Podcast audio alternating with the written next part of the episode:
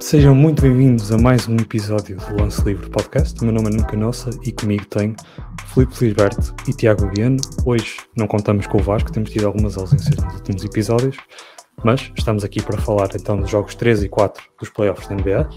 Antes disso, dar nota de uma notícia que publicamos até no nosso, uh, no nosso Instagram, de que Rafael Lisboa, o atleta do Benfica, vai abandonar o clube e vai optar por uma experiência no estrangeiro e então desejamos também uh, as maiores das sortes para o, para o jogador. Mas vamos avançar então para, para a NBA e vamos falar desses jogos 3 e 4. Vamos manter aqui uh, a mesma ordem que, que, que temos mantido no, no, nos últimos episódios, no último episódio, uh, neste caso, e vamos começar por falar uh, numa das séries menos interessantes, não há volta a dar, acaba por ser assim, mas que também acabou por não ser o que muitos esperavam, que foi um. Oi. Nuno? Ficámos sem o Nuno. É. Ficámos sem o Nuno. Exatamente. É verdade, é verdade. Houve aqui um, um miúdo por alguma razão.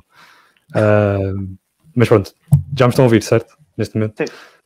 Sim. O que eu estava a dizer, uh, os Chaves acabaram por vencer os três primeiros jogos uh, e depois, agora, uma derrota. Falar primeiro do jogo 3, uh, 132-113, portanto, aqui uma vitória bastante confortável para a equipa de Filadélfia, que contaram com uma grande exibição uh, do Joel Embiid, com 36 pontos, acabou por ser surpreendentemente, não sei se vocês estariam à espera disto, mas o máximo de carreira do jogador nos playoffs, apenas 36 pontos. É verdade que não tiveram campanhas muito felizes nos últimos anos, mas esperaria, se calhar eu, eu pelo menos esperaria mais pontos uh, do jogador, uh, mas acaba por ser mesmo o máximo de, de carreira até então. Uh, num jogo em que os Sixers acabaram por lançar muito melhor, algo também já recorrente nesta série. Um, falo, por exemplo, de 51% de triplo para os Sixers e apenas 23% para os Wizards, que também uh, não têm conseguido demonstrar o seu caudal ofensivo nestes playoffs. Mas acabaram por conseguir uma vitória, isso, essa sim surpreendente, já num jogo 4.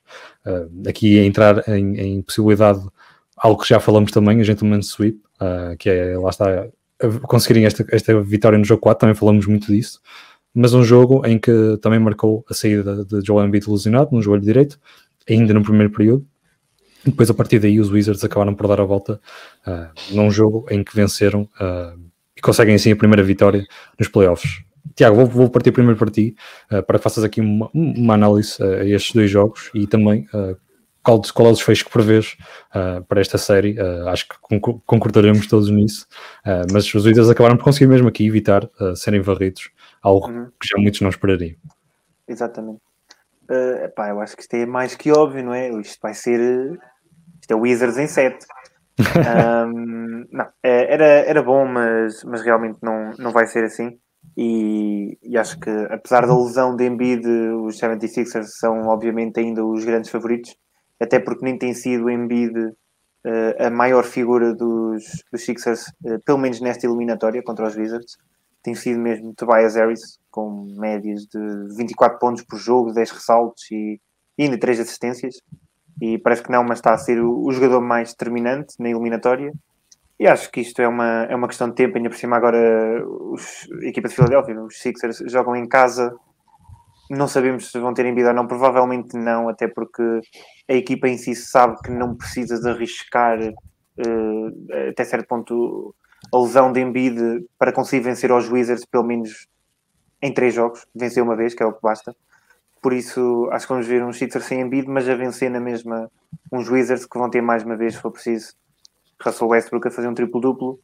E apenas vejo os Wizards a ganharem e levarem isto para um jogo 6, caso Bill tenha um jogo estonteante que ainda não teve. Por isso.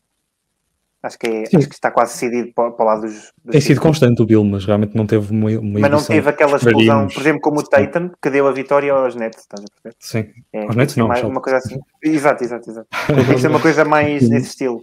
Sim, eu compreendo o que querias dizer, mas focando aqui, Filipe, no, no, jogo 4, que foi o que deu então vitória para os Wizards, há um jogo em que Embiid acabou por ser ilusionado, e em que também foi utilizada, não sei se reparaste, a, tática do Eka Simmons, neste caso, e não um Eka Check, no fim do jogo, e que acabou por resultar para os Wizards.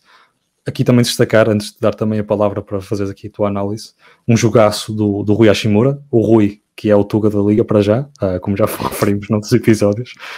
E uh, não posso deixar também, não, não vos pedir a opinião sobre o Fá, que entrou dentro do campo a correr, e que tentou chegar uh, ao sexto, mas não conseguiu, uh, nem passou lá perto. Mas mais aqui um incidente com, com os Faz que tem sido bastante, uh, bastante recorrente nos últimos, nos últimos tempos e haveremos também de falar mais à frente noutra série. Mas acabou por acontecer aqui, desta vez, algo mais divertido e em que o segurança acabou por fazer ali um tackle bastante eficaz e acabou por derrubar o fã antes que ele fizesse alguma maluquice que não tentar ali chegar apenas ao sexto. Mas dentro do, do, do campo e do que importa do jogo, Filipe, tens aqui algum, algum destaque a fazer neste jogo 4 também no jogo 3?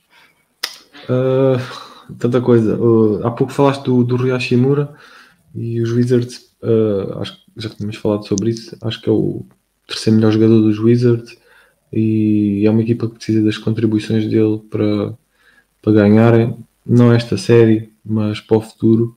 acho que é um jogador com, com algum potencial. Não digo, não digo de All-Star, mas para ser um, uma boa segunda, terceira opção numa equipa com, com algumas ambições.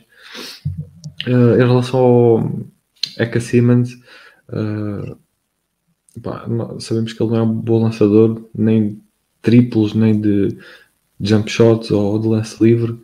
Uh, mas o, o, Doc, o Doc Rivers defendeu porque havia alguns fãs que pediam que ele, que ele fosse para o banco porque não sabe lançar, mas já acho que consegue consegue uh, consegue fazer algum, consegue causar estragos mesmo sem, sem ser um bom lançador. Uh, uma equipa que tem certamente, um... certamente causa estragos àquele ar, não é? Com cada tijolo, mas, sim.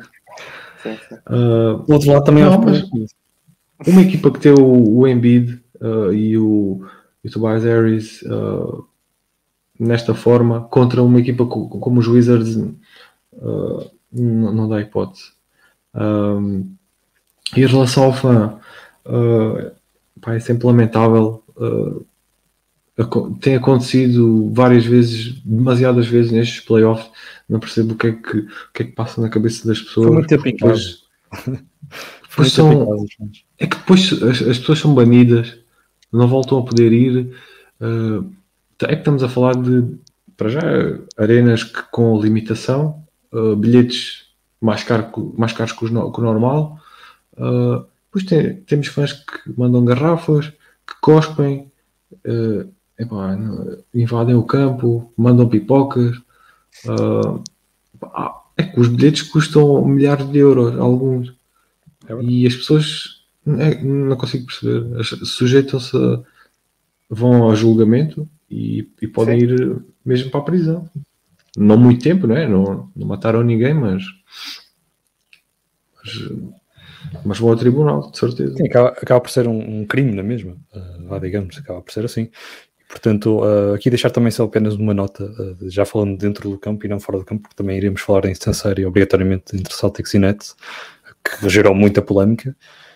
Falar do, do, daquele espetacular lançamento do Robin, do Robin Lopes, uh, um look em paralelo que não compreendo como é que aquilo fisicamente é tão eficaz, mas aqui o Robin Lopes também ser bastante importante para esta vitória dos Wizards e tem sido constante uh, para o sucesso da equipa, mesmo nesta, nesta segunda metade da época, e portanto um jogador que também muitas vezes é, é gozado, mas que, que, acaba por ser um bom jogador e já provou isso em, em outras equipas, tanto em, eu lembro perfeitamente em, em, Portland, quando fazia parte daquela equipa com Aldridge, Lillard, uh, com o Matthews e o Batum, era uma peça bastante interessante e portanto não percebo muito bem, como disse, a parte física, como é que aquele lançamento é tão eficaz, porque é um, é um look, mas é um look em paralelo. Uh, para quem não consegue visionar, uh, de, tanto aqui como, como os nossos ouvintes não conseguem, tem que ir ver mesmo, porque é, é quase indescritível, mas bastante eficaz e acabou por ser também uma peça fundamental para esta vitória dos Wizards, que acabam não por relançar a série, mas por terem aqui uma saída muito mais honrosa do que seria levar uma barridela destes 76ers, que agora terão também. Uh, como já esperávamos, provavelmente, uma dor de cabeça com a condição de saúde do, do Embiid. Que já, também já tínhamos falado nessa previsão, de, nessa análise ao jogo 1 e 2 e também na previsão dos playoffs. Mas avançando agora para o Oeste, lá estávamos a fazer estes, estes saltos, também entre primeiro e oitavo classificados. Os Utah Jazz conseguem agora assim uma, uma vantagem de 3-1 sobre os Grizzlies depois da derrota no jogo 1. No jogo 3 e no jogo 4 foram muito semelhantes. Os Grizzlies abriram o quarto período com uma vantagem interessante e conseguiram uh, entrar a chegar aos últimos 5 minutos em vantagem, em ambos com 10 pontos, e depois levar um runs nesses 5 minutos, a demonstrar aqui também alguma uh, inexperiência e a juventude que tem esta equipa de Memphis, e por outro lado os Utah a demonstrarem que estão prontos para o momento, e tanto num jogo como no outro, como disse, a finalizar nesses 5 minutos com muitos mais pontos do que a equipa de Memphis, uh, no primeiro foram 14-2, uh, foi assim que a equipa de Utah acabou a partir, a partir do jogo 3 em que venceram por 121, 111 e no jogo 4 também um resultado idêntico, 120, 113 e em que fizeram uma run 16, uh, 7 nos últimos 5 minutos e portanto, uh, Filipe, o que eu te pergunto aqui é se vês esta série como terminada e agora uh, a equipa do Jazz voltando ao Utah se fecham já ou se ainda há aqui a possibilidade, uh, ainda que algo remota, dos Grizzlies conseguirem mais uma vitória, algo que até tínhamos previsto que pudesse acontecer no último, no último episódio. Uh, Sinceramente, acho, acho que não. Acho que os Grizzlies não ganham mais nenhum jogo. Uh, quando ganharam o primeiro, uh, lembrei-me o que aconteceu na NHL há dois anos. A minha equipa preferida, Tampa Bay Lightning, uh, melhor equipa da fase regular, ganharam o, o troféu do presidente, President's Trophy, uh, à equipa com melhor, melhor desempenho na fase regular. Ficaram a 4 pontos de recorde de pontos da liga, da história, uh, e enfrentaram uma equipa que, é, que, são os Columbus Blue Jackets, que ficaram numa posição que se chama Wild Card. Uh, é mais ou menos como o oitavo lugar, mas aquilo depois tem várias divisões, várias conferências. Um, é um bocado complicado, mas o Wild Card basicamente uh, é como os, os terceiros melhores classificados de certos grupos. Não sei se estão a perceber, como no futebol. Um, então, o que é que aconteceu nessa eliminatória? O, a minha equipa, a melhor equipa da fase regular, perdeu 4-0. Perdeu 4-0. Uh, a outra equipa chegou aos playoffs em, em modo de sobrevivência e, e foi assim que pensei que que os Grizzlies entraram no primeiro jogo, até pensei que pudessem ganhar mais algum, mas depois com o regresso de Donovan Mitchell, uh, lá se foram essas, essas esperanças uh, e simplesmente não, não vejo os Grizzlies a ganhar. Uh, os Jazz têm, têm muito melhor equipa. Uh, tem um trabalho consolidado desde o início da época, muita inexperiência dos lado, do lado dos Grizzlies e um banco horrível. Um banco horrível do, do lado dos Grizzlies. Só o, o Jamoran e o, o, Dylan Brooks fazem alguma coisa. O Valanciunas uh, tem números interessantes em, em, termos de ressaltos, mas, mas não é o suficiente. Tiago, aqui para os Grizzlies, um, acho que essencialmente já está aqui feito. Ou, poderiam dar a época terminada e seria um sucesso, que era atingir os playoffs. Conseguiram, lá está, um, conseguiram uma grande vitória frente aos Warriors no play-in e acabam por chegar aqui uh, à primeira ronda sem, sem grandes uh, expectativas de avançar a mesma frente a, estes, a este número 1 um, do Utah Jazz. Acabam por ganhar alguma experiência, acabam por também verificar que Jamal Morant está pronto para o momento, acabam essencialmente por verificar que uhum. Dylan Brooks é, é, um jogador ainda se calhar acima do que esperariam.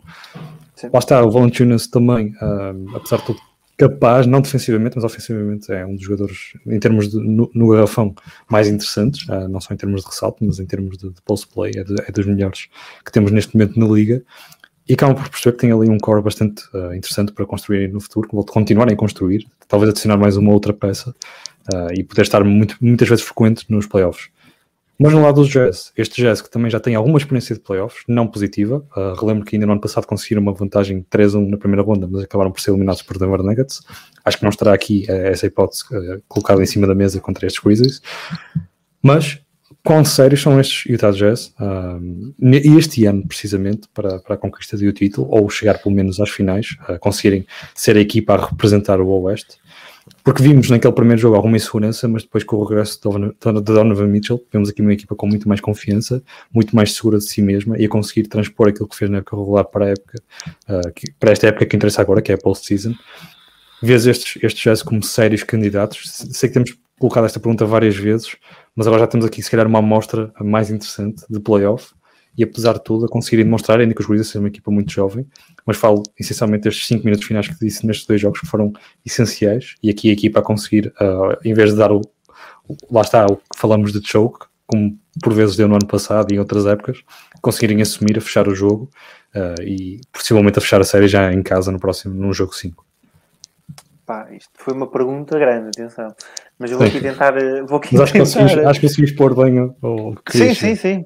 Vou, vou aqui tentar tocar um bocadinho em tudo que tu disseste. Uh, começo primeiro pelos Grizzlies e dizer que realmente pá, já Morant tem provado pronto, que, que é o jogador para liderar esta equipa dos Grizzlies e que, e que os Grizzlies podem, podem confiar nele. Tem aqui um, um jogador de geração e, e podem ir buscar peças para, para Morant, mas realmente também há peças a manter. Peraí, peraí estás com uma camisola dos Lakers ou estou a ver? Estou, estou. Tá, tá, tá.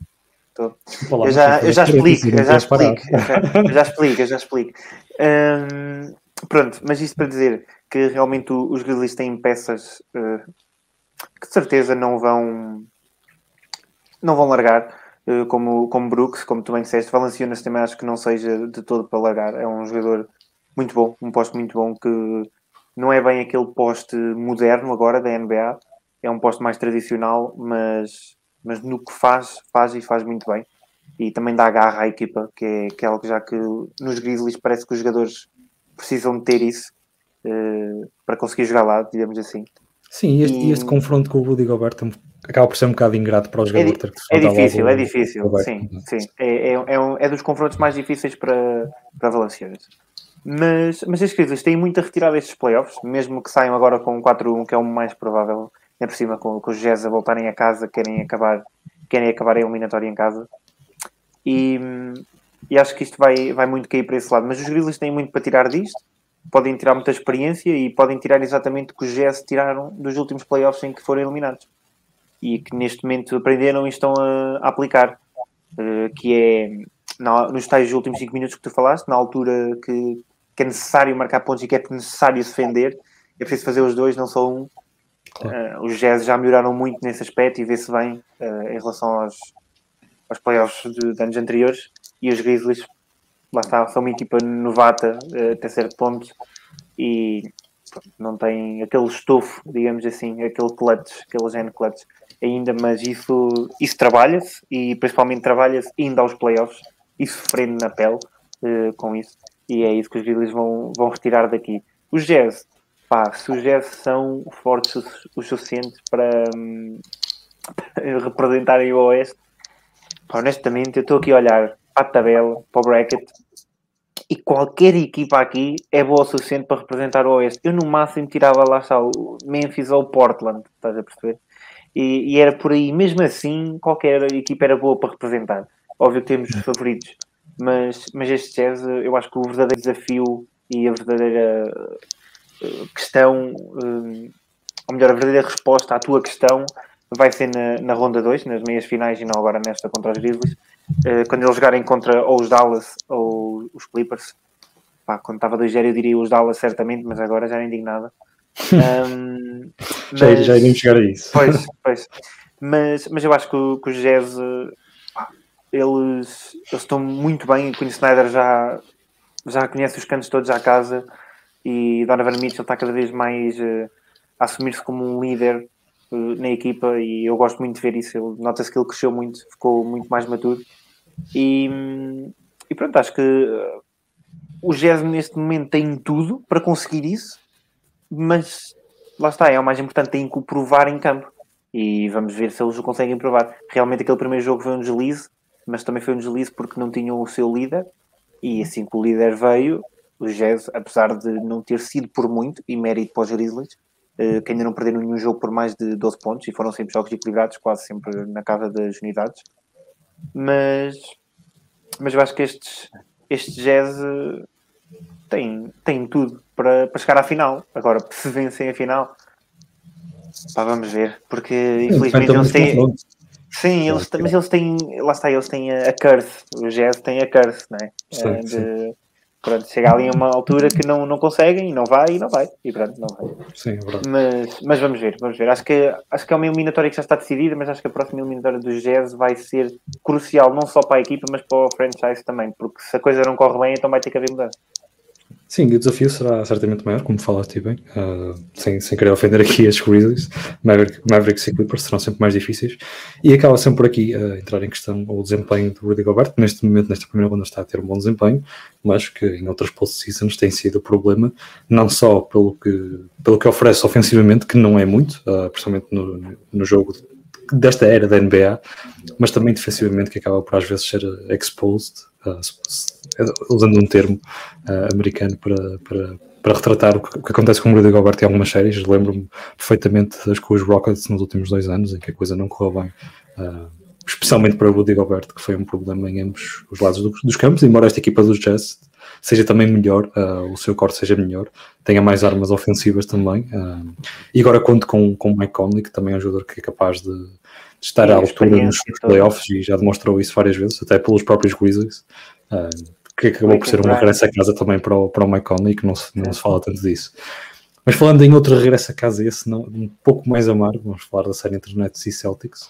Uh, os Celtics a receberem a equipa do Brooklyn, primeiro no jogo 1, no jogo 1 não, no jogo 1 em casa, no jogo 3, uh, acabaram por conseguir a vitória, ainda com menos fãs, interessantemente, uh, nesse, nesse jogo 3 foram apenas 5 mil, já no jogo 4 foi lotação cheia, basicamente, mas acabaram por vencer no jogo 3, um jogo em que também já falamos aqui dos 50 pontos de Jason Tatum, que também tínhamos referido para os Celtics se tivessem que ganhar, acho que até referimos mesmo que havia que teria que ser um jogo de 50 pontos e foi isso que aconteceu, uh, 50, Sim.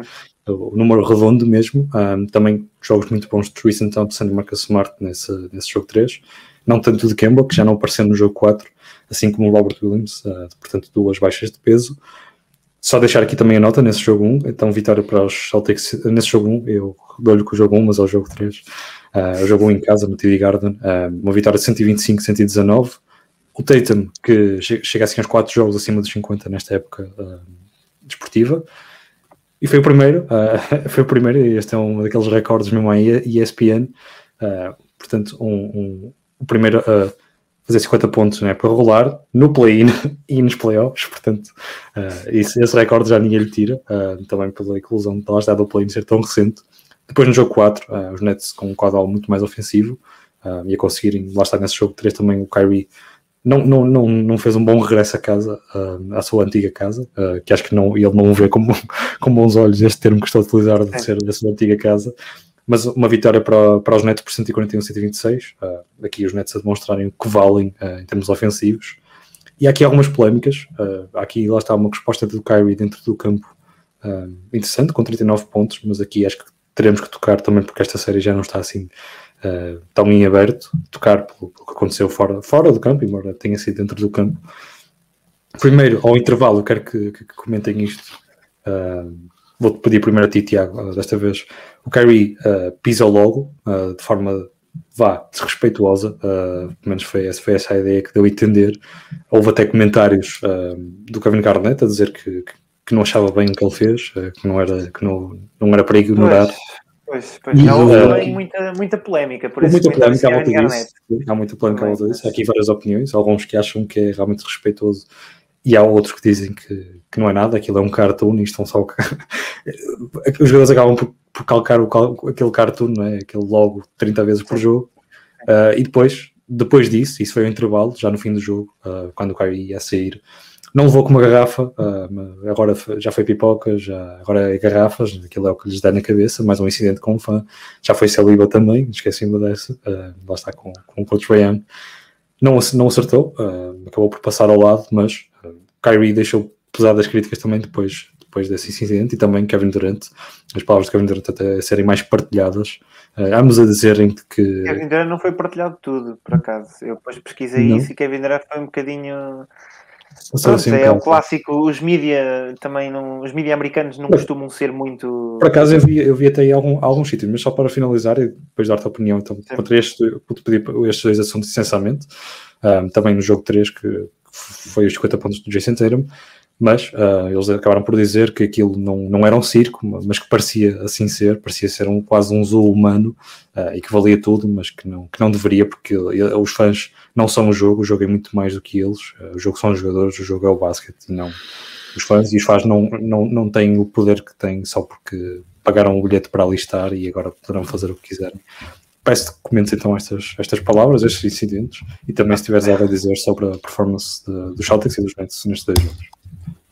Eu acho que o KD, acho que o que disse está certo. O que eu vi aí muito na net foi uma citação cortada do que ele disse e até a certo ponto a ser usada de uma maneira, mas ele realmente foi aos pontos todos e disse tudo e não, não disse nada de mal. Uh, ele próprio disse até no início dessa citação que foi cortada. Uh, nós sabemos que as pessoas aqui uh, em Boston gostam muito do Kyrie e têm muita, muitas emoções. Do Kyrie? Tem, tem muitas emoções pelo Kyrie, era isso, não era? Gosto ah, ok, ok. Tem muitas, muitas emoções pelo Kyrie e muito intensas e claro, acaba por se, por se notar no jogo. Eh, quando ele disse essa parte que foi muito partilhada de não queremos voltar eh, a Boston, queremos decidir o jogo já em Brooklyn, que é para não voltar mais aqui, isto foi tudo seguido de uma declaração completamente normal, mas pronto. Eh, não obstante é isso, pá, eu acho que acho que o Kairi está certo, disse está certo e acho que hum, acho que o Kairi não teve a atitude mais correta, mas também infelizmente porque em termos de qualidade de jogador, já sabemos a qualidade que ele tem, mas em termos de saídas e atitudes destas, sabemos que ele costuma pecar um bocadinho. Já tinha dito no início, hum, pronto, que antes de ir para Boston, que as pessoas lá eram racistas e, e, que se ouviam muitos insultos, e depois até houve vários jogadores na liga a dizer o que é que achavam dessa opinião, vários jogadores até que já jogaram no Celtics a dizer que, que realmente quando jogava lá não ouvia, mas depois quando já jogava noutra equipa já ouvia pronto, houve muita, muita polémica acerca desse assunto e já se estava a prever que ia acontecer alguma coisa em Boston com Kyrie. Não aconteceu diretamente, porque Kyrie não levou com a garrafa na cara, não é? Um, mas, mas houve uma espécie de tentativa de agressão, acho que se pode considerar, e acho que até certo ponto é isso que está a ser considerado mesmo. E, opa, vamos, Vamos ver o que é que vai acontecer em relação a isso, mas eu acho que nem os jogadores dos Celtics nem os jogadores dos Nets estão propriamente focados nisso agora e acho que também fazem bem, mas deixa-me triste ver, e já muitos jogadores comentaram isso também, eh, que agora que os adeptos finalmente estão de regresso, parece que perderam os modos todos, a etiqueta toda, até podemos dizer assim. Óbvio que uma pessoa não tem que estar ali de postura 100% correta num jogo da NBA, mas estar a agredir, eu nem vou dizer jogadores, vou dizer outros humanos, porque são humanos, é, é estúpido. Não há outra palavra para isso. E há, há mais exemplos para além da garrafa, há o cuspo, uh, pronto, para cima de há as pipocas, há o tal fã agora que entrou dentro do jogo, pronto, do campo, só porque sim, lembrou-se, pensou que estava a ver um jogo de futebol. E, e tivemos outro caso que não ficou tão mediático, mas que também já, já veio ao de cima, Emmanuel Quickly, exatamente, que também disse que lhe tiraram uma cerveja. Pá, são, são casos ao menos, muito. Ao menos há alguma criatividade, não é? Não atiram sempre a mesma coisa. Sim, não é sempre a mesma coisa, mas isso pronto, já é de americano. Uh, claro. Mas lá está, eu, eu espero e estou à espera que eventualmente a seleção natural apanhe este tipo de pessoas e, e, pronto, enquanto isso acho que acho que os jogadores só têm que estar focados no jogo deles e é como o Kevin Durant disse no final da sua grande declaração que foi cortada em um décimo. Uh, o basquetebol é maior que vocês. O jogo de basquetebol é maior que vocês. E é. Por isso parem com isso. vejam só o jogo, divirtam-se e pronto. Ainda por cima, como o Filipe disse, os bilhetes são caros como caraças. Tipo, não, não mandei o dinheiro para o lixo. Um, e pronto, em relação à série, à eliminatória, opa, não há muito a dizer. Uh, pronto, tem sido óbvio o que é que esta eliminatória está a ser. É a Brooklyn Nets e principalmente o Big Three uh, a dar um amasso. Mas mas eu acho que, como nós já tínhamos dito, o Jason Tatum, se tivesse um jogo como o que teve, de 50 pontos, a probabilidade do Celtics ganhar no jogo era grande. Cá está, teve um jogo de 50 pontos. Será que Jason Tatum vai ter 3 jogos seguidos agora com 50 pontos? É pá, não. Provavelmente nem vai ter em Brooklyn. Mesmo que tivesse, vai... provavelmente não, mesmo não que tivesse, Mesmo que tivesse, não havia garantia. Infelizmente, Nuno, eu sei, para ti. Um, mas... Sou fã da NBA. Sou fã da NBA. Basquetebol. Um, sou fã do espetáculo. Fã do espetáculo. Um, opa, mas eu acho que esta eliminatória já está. Não está decidida como está dos Jazz e dos Grizzlies e dos, e dos Washington e dos Sixers, mas acho que está decidida. Acho que está decidida, depende se é jogo 5 ou jogo 6, mas eu acho que o Brooklyn, honestamente, vai fazer de tudo só para o Kyrie não ficar a chorar também uh, para acabar o jogo ali em Brooklyn. E, e pronto, e acaba ali a eliminatória.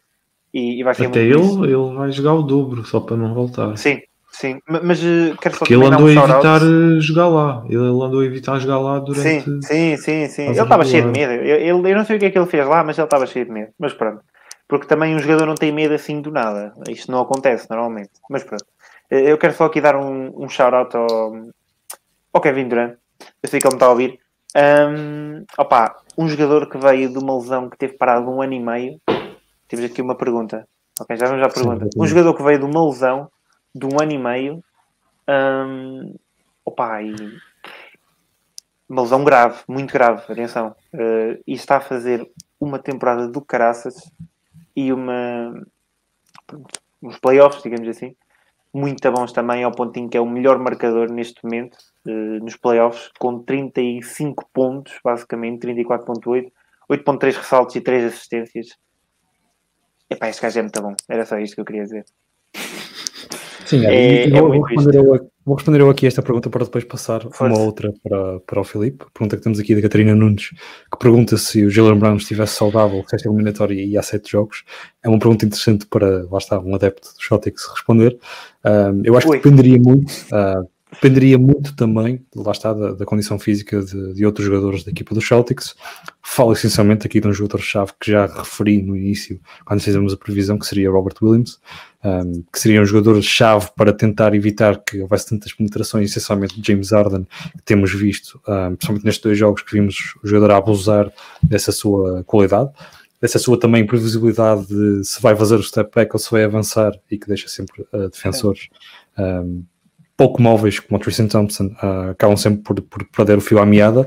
E portanto uh, acho que se o Jalen Brown estivesse saudável, mas toda a equipa também teria que estar saudável, acho que aí poderíamos ter uma eliminatória pelo menos a seis jogos. Um, e acho que isso fica demonstrado, lá está pelo facto destes Celtics provavelmente irem conseguir pelo menos vencer um jogo. Uh, e em que havia qualidade, havia talento na, na, nestes Celtics para conseguirem disputar ainda mais esta série, porque também havia... Mas, mas olha Olha que Jalen Brown, eu por acaso estive a ver agora um, um vídeo daqueles mic up, que eles costumam ter o microfone, e eu reparei, epá, o Jalen Brown é quase sempre o líder, uh, tipo, a exatamente. falar com a equipa, estás a ver? Sim, eu acho que podia é, fazer é, mesmo muita diferença é nesse aspecto. Exatamente, era também nisso que ia tocar, não, é, acaba por ser um líder fora e dentro do campo, também já temos visto uh, as várias ações que ele tem tomado, uh, perante questões, uh, lá está, raciais também. Um, é um jogador bastante influente nesta, nesta equipa, tanto ofensivamente como defensivamente, inteligente um, e um líder, como tens falado, um dos líderes. Sabemos que Tatum não é um dos líderes mais ativos, pelo menos em termos vocais. Uh, Kemba também está ali mais para a brincadeira que outra coisa, parece que está sempre a sorrir. Uh, mas sim, Brown um jogador mais sério, um jogador mais líder também, e acho que seria pelo menos uma eliminatória muito mais interessante. Acho que seria a eliminatória da primeira ronda, uh, caso isso acontecesse tirando uh, talvez os Suns Lakers, que também têm tido aqui bastante equilíbrio. Mas Filipe, para, para finalizar aqui, lá está este, este, esta, esta série entre Celtics e Nets, pergunto-te mesmo, não, não diretamente do, do, da série dos jogos em si, mas o que é que a NBA poderá fazer mais para acabar com estas situações, porque têm sido cada vez mais recorrentes, os faz interagirem de forma negativa com, lá está, com os jogadores, com os, com o espetáculo, um, seja através lá está, de, de, de, tirar coisas para dentro do campo ou agora até uh, pessoal a correr para dentro do mesmo, como se fosse, como o Tiago referiu bem, um, uma final da Liga dos Campeões ou algo do género. Uh, o que é que poderá ser feito aqui por parte da NBA? Porque já são essas pessoas em questão já são detidas, já são banidas, mas acaba por acontecer novamente. Já vimos isso acontecer quatro vezes nestes playoffs, pelo menos um, também a situação do Emmanuel Quickly, que a NBA uh, poderá fazer mais. Uh, existe há alguma forma de evitar estes acontecimentos? Uh, bem, em relação à, à, à, garrafa, é simples. Já não lembro se foi no Estádio da Luz ou quando fui à Suécia ver um jogo de hockey. Eles não, não te dão a garrafa. hoje aqui estás a, deitar a, história, a gastar os trunfos todos com as tuas histórias. Não, não, não. Guarda uh, algumas. Uh, eles, dão, eles dão a bebida, metem num copo, num copo logo, metem, dão a garrafa. Uh, sei que há alguns festivais de verão, uh, pelo menos quando compravas uma garrafa de água, uh, davam-te já sem a tampa. não, percebo, não percebo porque é que na NBA não, não fazem isso. Uh, epá, e, mais em relação da pontaria, não é? Com, sem, sem a tampa. Sim, Sim e por, perde, acaba por perder e... peso porque perde o que está lá dentro. Uh, imagina, imagina tirares uma garrafa vazia contra o Kairi e ele só se ria. Estás a perceber? Vai ficar, mas o que é, que é isto? Não, Se o, mandares o, um o problema copo aqui mesmo principal, cheio, o copo. O problema aqui principal seria uh, se ele atirasse sem a tampa, mas com o líquido lá dentro. Portanto, acabaria por afetar mais X fãs. Ah. Primeiro que chegasse ao Kyrie, Pois, percebes? pois, E acho que era acabaria- mais Mas a solução passa Aí já por você pôr fica- no copo. Metem a bebida logo no copo e.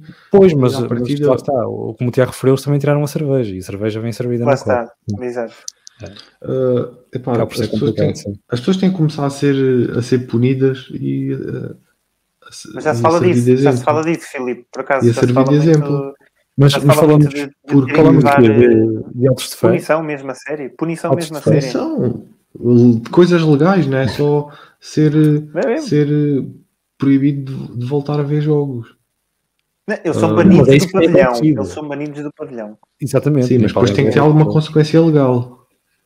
É isso que Só eu vai estou a acontecer falar. com Kyrie, quase certeza. Mas eles estão a falar disso Ah. porque isto está a acontecer tantas vezes que até parece estranho eles não, não meterem mais, sei lá, mais um, um castigo extra, digamos assim, no estilo, é pá, se fazes isto, então tens no teu Porque- currículo que és gata estúpido, uma cena assim. a? Epá, nós, nós vivemos, vivemos em sociedade. A sociedade tem regras, há leis, há tudo. Não quer dizer que, que, as que, que elas não sejam infringidas, né?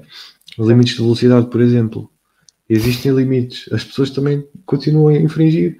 Uh, matar pessoas é crime. Continuam a haver pessoas que, que matam outras pessoas. Isto está aqui, a, está aqui a descambar para, para, outra, para outras instâncias. existe hum, hum, epá, existe, existe livre-arbítrio, né? As pessoas, Claro. as pessoas têm regras e sabem que, que as devem cumprir, mas não vivemos propriamente na Coreia do Norte, até na Coreia do Norte as pessoas eh, infringem as regras, tentam, tentam fugir do país, que é- supostamente é proibido, por isso Isto já não é, um- isto já não é um podcast de basquete. Já vamos na Coreia do Norte. é um, é um podcast de vida. É um Eu vou, eu vou sugerir, vou sugerir aqui então uma coisa que era, uh, portanto, estamos a falar de um fã de, de Boston. Em todas as ruas de Boston metiam um cartaz com a cara do senhor e a dizer: Este gajo é um palhaço. E pronto, toda a gente Epá, sabia isso que também é era um bullying palhaço. e é demais. Não? Achas que, achas que ele não merecia por estar a tirar um- uma garrafa contra um jogador? Contra um ele outro deve passar uns meses na, na prisão, por isso. Eu acho que ele ficaria mais envergonhado se os filhos tivessem que ver cartazes dele em todo o lado, ah, pela cidade onde ele mora. Se calhar ia para, para Washington e depois aí já tirava pipocas ou algo do género. Ah, Acho que a NBA aqui terá, terá problemas para chegar a uma conclusão, agora falando mais a Sim. sério, porque já, já se está a recorrer, a, a- lá está, as, as pessoas são Mas detidas, acho que não é só a NBA, banidas. é ah, sim, tem a ver com uma questão, lá está, de, de sociedade e portanto... sociedade, sim, É um crime, tem que ter é. consequências para além da NBA. Mas tem, tem consequência normal. Uh, Lá está, eles são detidos e depois são, é avaliado o caso.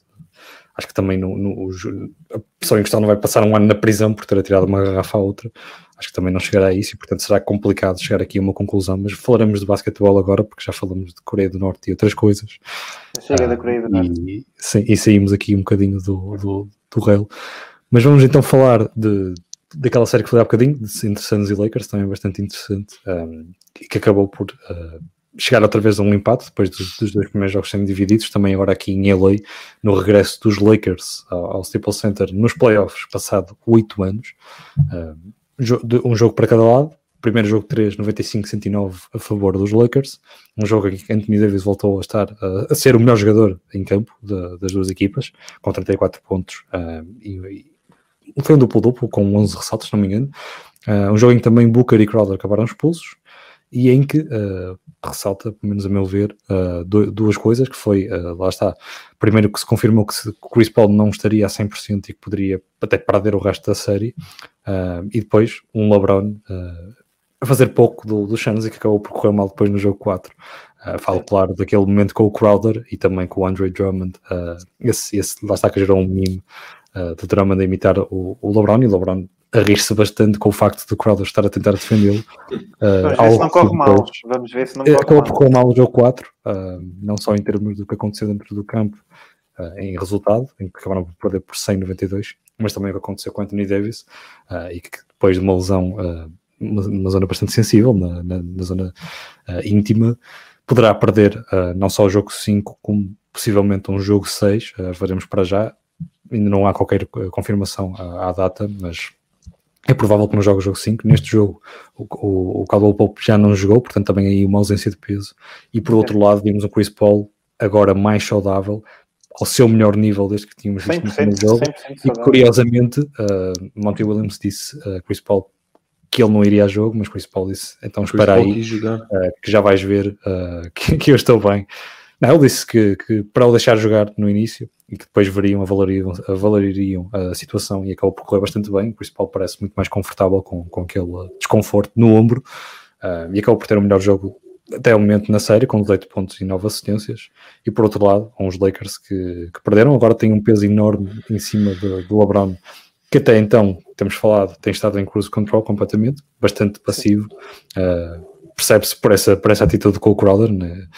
completamente a, a, levar as coisas a calma e agora terá que calçar uh, as botas de, de, dar tudo por tudo e de, de, daquele jogador que vemos por vezes a jogar 48 minutos, porque acho que estes Santos poderão causar aqui bastantes problemas a estes Lakers. Não sei se concordas, Tiago, uh, já que estás aí também com a camisola dos Lakers. Concordo, concordo. Porque Exatamente. Tem, sem tem um ideia, pelo menos no jogo 5, Uh, poderá dar aqui a vantagem para os Suns nesta, agora que é uma nova série, é como se começasse a 0-0 e fosse uma série a 3 e portanto os Suns conseguindo aqui a primeira vitória e tendo em perspectiva um jogo 7 em casa, os Lakers terão que andar da perna e teremos que ver o melhor LeBron que ainda não vimos nesta série nem nesta época regular, a não ser já lá no início, uh, ainda em, em 2020 Sim. Uh, opa, antes de mais explicar aqui porque é que eu estou com esta camisola, isto é muito simples. Temos Anthony Davis questionável para este jogo e eu então equipei-me caso, caso Frank Vogel sentisse a necessidade. Sim, eu aqui afirmei que não estaria presente, mas nem, nem foi confirmar, portanto estarei atento também a isso. Não, não, está, está mesmo, para já, o que se sabe é que ainda, ainda está, está questionável, mas a probabilidade dele jogar é, eu acho que é muito pouca. Claro. Uh, eu não, poderia, conta... não o colocaria a jogar. Achas? Também imagina, não que é... perdem, imagina que perdem o jogo, ficam logo. Pá, e no, no outro então, sim, arriscava a presença dele mesmo não estamos a 100%. Epá, não sei, o que eles estavam a dizer logo. O que, olha, os le... olha, isto é verdade, isto é verdade. Luís Almeida aqui com um comentário que, que, também vai de acordo com o que eu disse, que os Lakers precisam que o LeBron jogue como se ainda estivessem os Cavaliers. Terá que haver esse LeBron. Os Cavaliers é o que eu tenho aqui escrito para dizer. Mas é, mas é, então.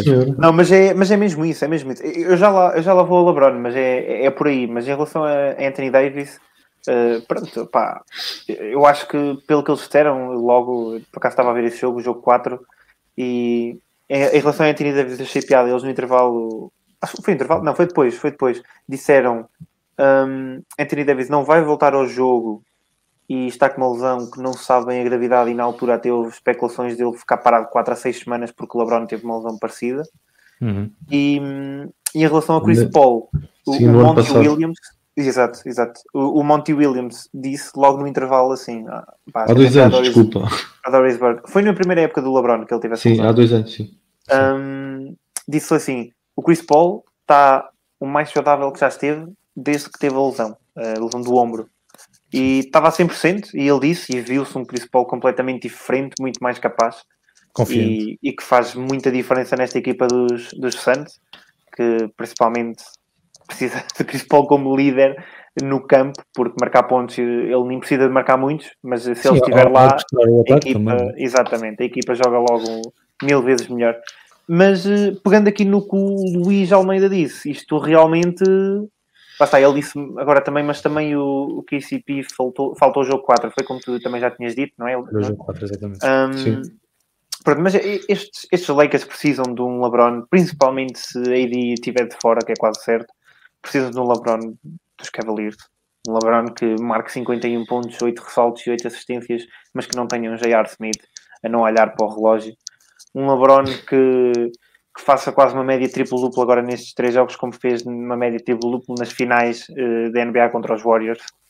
Precisam desse LeBron. Será que vamos ter esse LeBron? Eu não acho que é por acaso que nós estamos a ter. Eu não acho que é por acaso que nós estamos a ter este LeBron. A verdade é essa. Uh, não vamos esquecer que ele também veio de uma lesão e teve muito tempo parado e só fez uma mão cheia de jogos antes de começarem os playoffs. E pá, é o LeBron, mas o pessoal também tem que começar a perceber que o LeBron, e eu digo isto, e sou um grande fã do LeBron, mas LeBron não vai para novo e cada vez mais afetam as lesões. Mas eu acredito, lá está, assim como as pessoas costumam acreditar no futebol, costumam comparar os dois até Ronaldo, Ronaldo e LeBron têm um físico tão, absurdo que conseguem superar tudo e realmente têm provado isso durante as suas carreiras inteiras. E acho que vamos ver aqui mais um momento que ou pode ser um sinal de que LeBron realmente está a ficar velho, ou pode ser mais um sinal de que LeBron realmente merece estar e ser o único jogador que entra na discussão com Michael Jordan para o GOAT. Olha, eu vou-te passar a bola, Filipe, pegando aqui também um bocadinho uh, numa outra questão uh, lançada pelo Luís Almeida, uh, de que mesmo que o LeBron consiga elevar-se àquele nível que estamos a falar, que também demonstrou nos seus anos em Cleveland e também em Miami, e vou meter-te aqui um cenário hipotético, que é Anthony Davis não voltar a jogar durante esta série, é um cenário que queremos, não queremos que, que aconteça, como fãs de, NBA de basquetebol, não queremos desejar mal nenhum ao jogador, mas há essa possibilidade de pelo menos falhar o, cinco, o jogo 5 e o jogo 6, eu meto mesmo aqui a possibilidade dele falhar toda a série, é um cenário hipotético, um, e pergunto-te se, caso esse cenário também, uh, pronto, sustentando esta, esta ideia com o que o Luís diz, de que o, a equipa dos Lakers não está construída assim tão idealmente à volta do, do LeBron, pelo menos é, é esta a ideia do Luís. Um, eu acho que o que ele fala essencialmente, lá está, é de que não há tantos shooters como, como seriam precisos à volta do LeBron. Também dada a ausência de Caldwell Pope, Caldwell Pope que não saberemos quando é que, que, irá regressar, poderá já estar de regresso neste jogo 5, mas acabou por falhar efetivamente no jogo 4. E depois temos alguns lançadores inconstantes e que temos verificado nesta série, com o simples facto dos Lakers estarem a lançar abaixo de 30% de, de 3 durante, todo, durante estes quatro jogos. Uh, temos lançadores uh, interessantes, mas inconstantes. Falo de Caruso, falo de Kuzma, falo do próprio Schroeder, que até está a um bom nível. Pergunto se, uh, dado essa, essa ausência um, possível do Anthony Davis, se os Lakers são favoritos ou não a avançar a esta primeira ronda, ainda que tenhamos todos escolhidos os Lakers, uh, com esta possibilidade de Anthony Davis falhar um ou dois jogos, as coisas podem ser bastante mais complicadas para a equipa dele. Hum, dou 55% de hipóteses aos Lakers uh, pela lesão, uh, pela, pela recente lesão do LeBron, não, uh, curou-se há pouco tempo e ainda acho que não, não esteja a 100% e principalmente pelo, pelo que pelo, pela falta de acerto no, no lançamento 3, uh, pá, completamente horrível. E volto a dizer praticamente o, o mesmo da última vez. Ah, não acho que a defesa tenha estado mal. Eles têm conseguido manter os Suns abaixo do, do, dos 100 pontos. Uh, e, os, e os Suns, durante a época regular, uh, tinham uma média de 115 pontos por jogo. Uh, os Lakers até conseguiram melhorar o registro defensivo em relação à época regular. O, problema tem sido, tem sido mesmo o ataque. No jogo 3, os, os titulares, os, os três. Desculpa. Na, no jogo 3, os titulares acertaram só dois triplos. Sim. Os titulares todos. Do, do, dois triplos. No jogo 4, os titulares marcaram 5. Uh, e perderam. Porque o LeBron está a forçar, está a forçar bastante o, o lançamento 3, ele não é, não é horrível 3, mas também não é, não é de elite, está a fazer um bocado como o Porzingis, mas já, já vou falar dele, anda uh, armado em Chris Paul. Mas só para deixar aqui uma nota engraçada, porque falaste aí de que foram 5 e 2 dos titulares e portanto 7 triplos em dois jogos, o mesmo número de triplos que o Michael Dos titulares, entre os titulares mesmo triplo, o mesmo triplo que o McConley marcou no jogo 3 frente ao, aos, aos Grizzlies, só para, para, para, os nossos ouvintes perceberem uh, o quão absurdo é esses 5 titulares em dois jogos marcarem apenas 7 triplos nesta era da NBA. Uh, mas sim, avança, desculpa. Para além, e para além do, da falta de acerto do, do ataque, também tem havido demasiados turnovers do, do LeBron, do Schroeder, ao contrário do Chris Paul, por exemplo, no último jogo teve 9 assistências e 0 turnovers. Normal, para ele. Aos níveis dele é normal. E é quase que era mais um jogo para aquela estatística, Tiago. Sim, nós falamos. Sim, sim, as estatísticas ridículas. Mas isso é, é um jogo normal de, de Chris Paul. É, é point God por uma razão, não é? Isso, portanto, acho que não vamos voltar a ter um jogador que tenha essa facilidade em.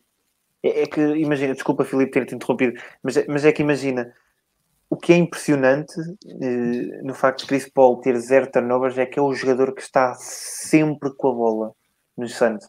Sim, porque ele está tá sempre a tomar decisões. Lá está, lá está. é, é essa boas. a parte interessante. Lá está. É, e são sempre. são sempre boas, porque ele não faz turnovers. Isso é que é ridículo. O homem, pronto, ele tem uma, tem uma magia qualquer a jogar a base que não, não dá para explicar. Um, bem, depois apareceu o McLemore, como, como eu tinha pedido, acho que o Franco Vogel ouve, ouve o podcast.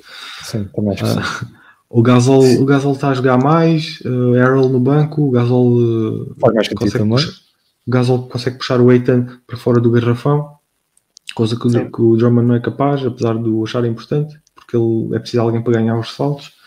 Uh, para concluir, acho que não é escândalo nenhum se os, uh, se os Suns ganharem os próximos dois jogos.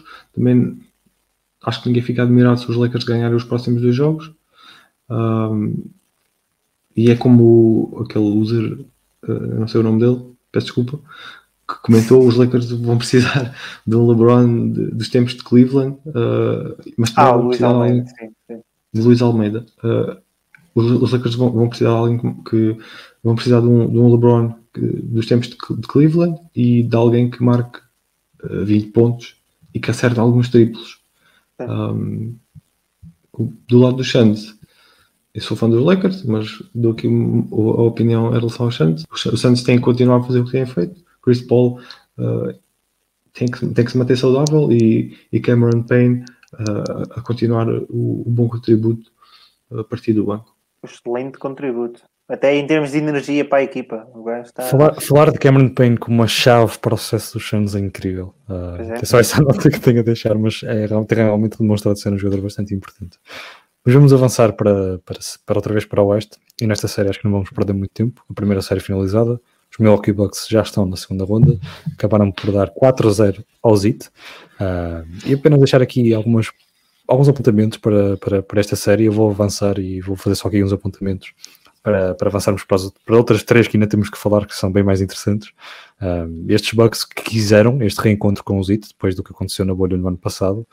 Um, e acho que isso demonstrou que estavam com a mentalidade certa para encarar estes, estes quatro jogos, que acabaram por ser apenas quatro jogos. Um, no jogo 3 e no jogo 4 voltamos a ter dois blowouts, primeiro por 103 a 80 84 e depois por 120 103. Um, e quero deixar aqui algumas, algum- algumas palavras. Primeiro, aqui uma estatística interessante de que Bryn Forbes marcou mais pontos do que Jimmy Butler ah, nestes quatro jogos. Portanto, só por aí vemos o nível a que esteve Jimmy Butler, que até ah, afirmou que estaria stupidly locked in para estes playoffs. Ah, acabou por se verificar exatamente o contrário. Um Sim. Bam Adebayo irreconhecível depois da, da grande, da grande forma que, que esteve na bolha no ano passado. Ah, não, não, não julgo porque é normal no início da carreira haver estes up and downs, mas o jogador terá que ter muita mais consistência para, para conseguir, uh, lá está, elevar-se para aquele patamar que nós temos até colocado o jogador como o terceiro, neste momento o terceiro melhor posto, ou o quarto melhor posto, uh, não o terceiro, já estava aqui esquecendo de Rudy Gobert, mas o quarto melhor posto da NBA neste momento. Um, e, neste, e nesta, nesta post-season não demonstrou isso, demonstrou até que é um, pelo menos pouco vimos que seria um jogador banal, um, mas já vimos o, o a jogar muito melhor do que isto e sabemos do, do, do que é capaz. Uh, mas realmente aqui deixar não só para Butler, mas também uma crítica a Adebayo que estiveram bastante maus. Um Tyler Hero que já desde a época regular vimos um nível muito, muito abaixo do, do esperado. Péssimo. Uh, mas deixar aqui essencialmente palavras para, para, para os Bucks e para o Yannis. Uh, relembro as palavras do Yannis antes desta série que disse que não saberia se iria ser diferente, uh, quando claramente já estava confiante de que, de que iriam dar uma, uma boa resposta. Um, e deixar aqui também uma palavra para Drew Holiday, que faz toda a diferença.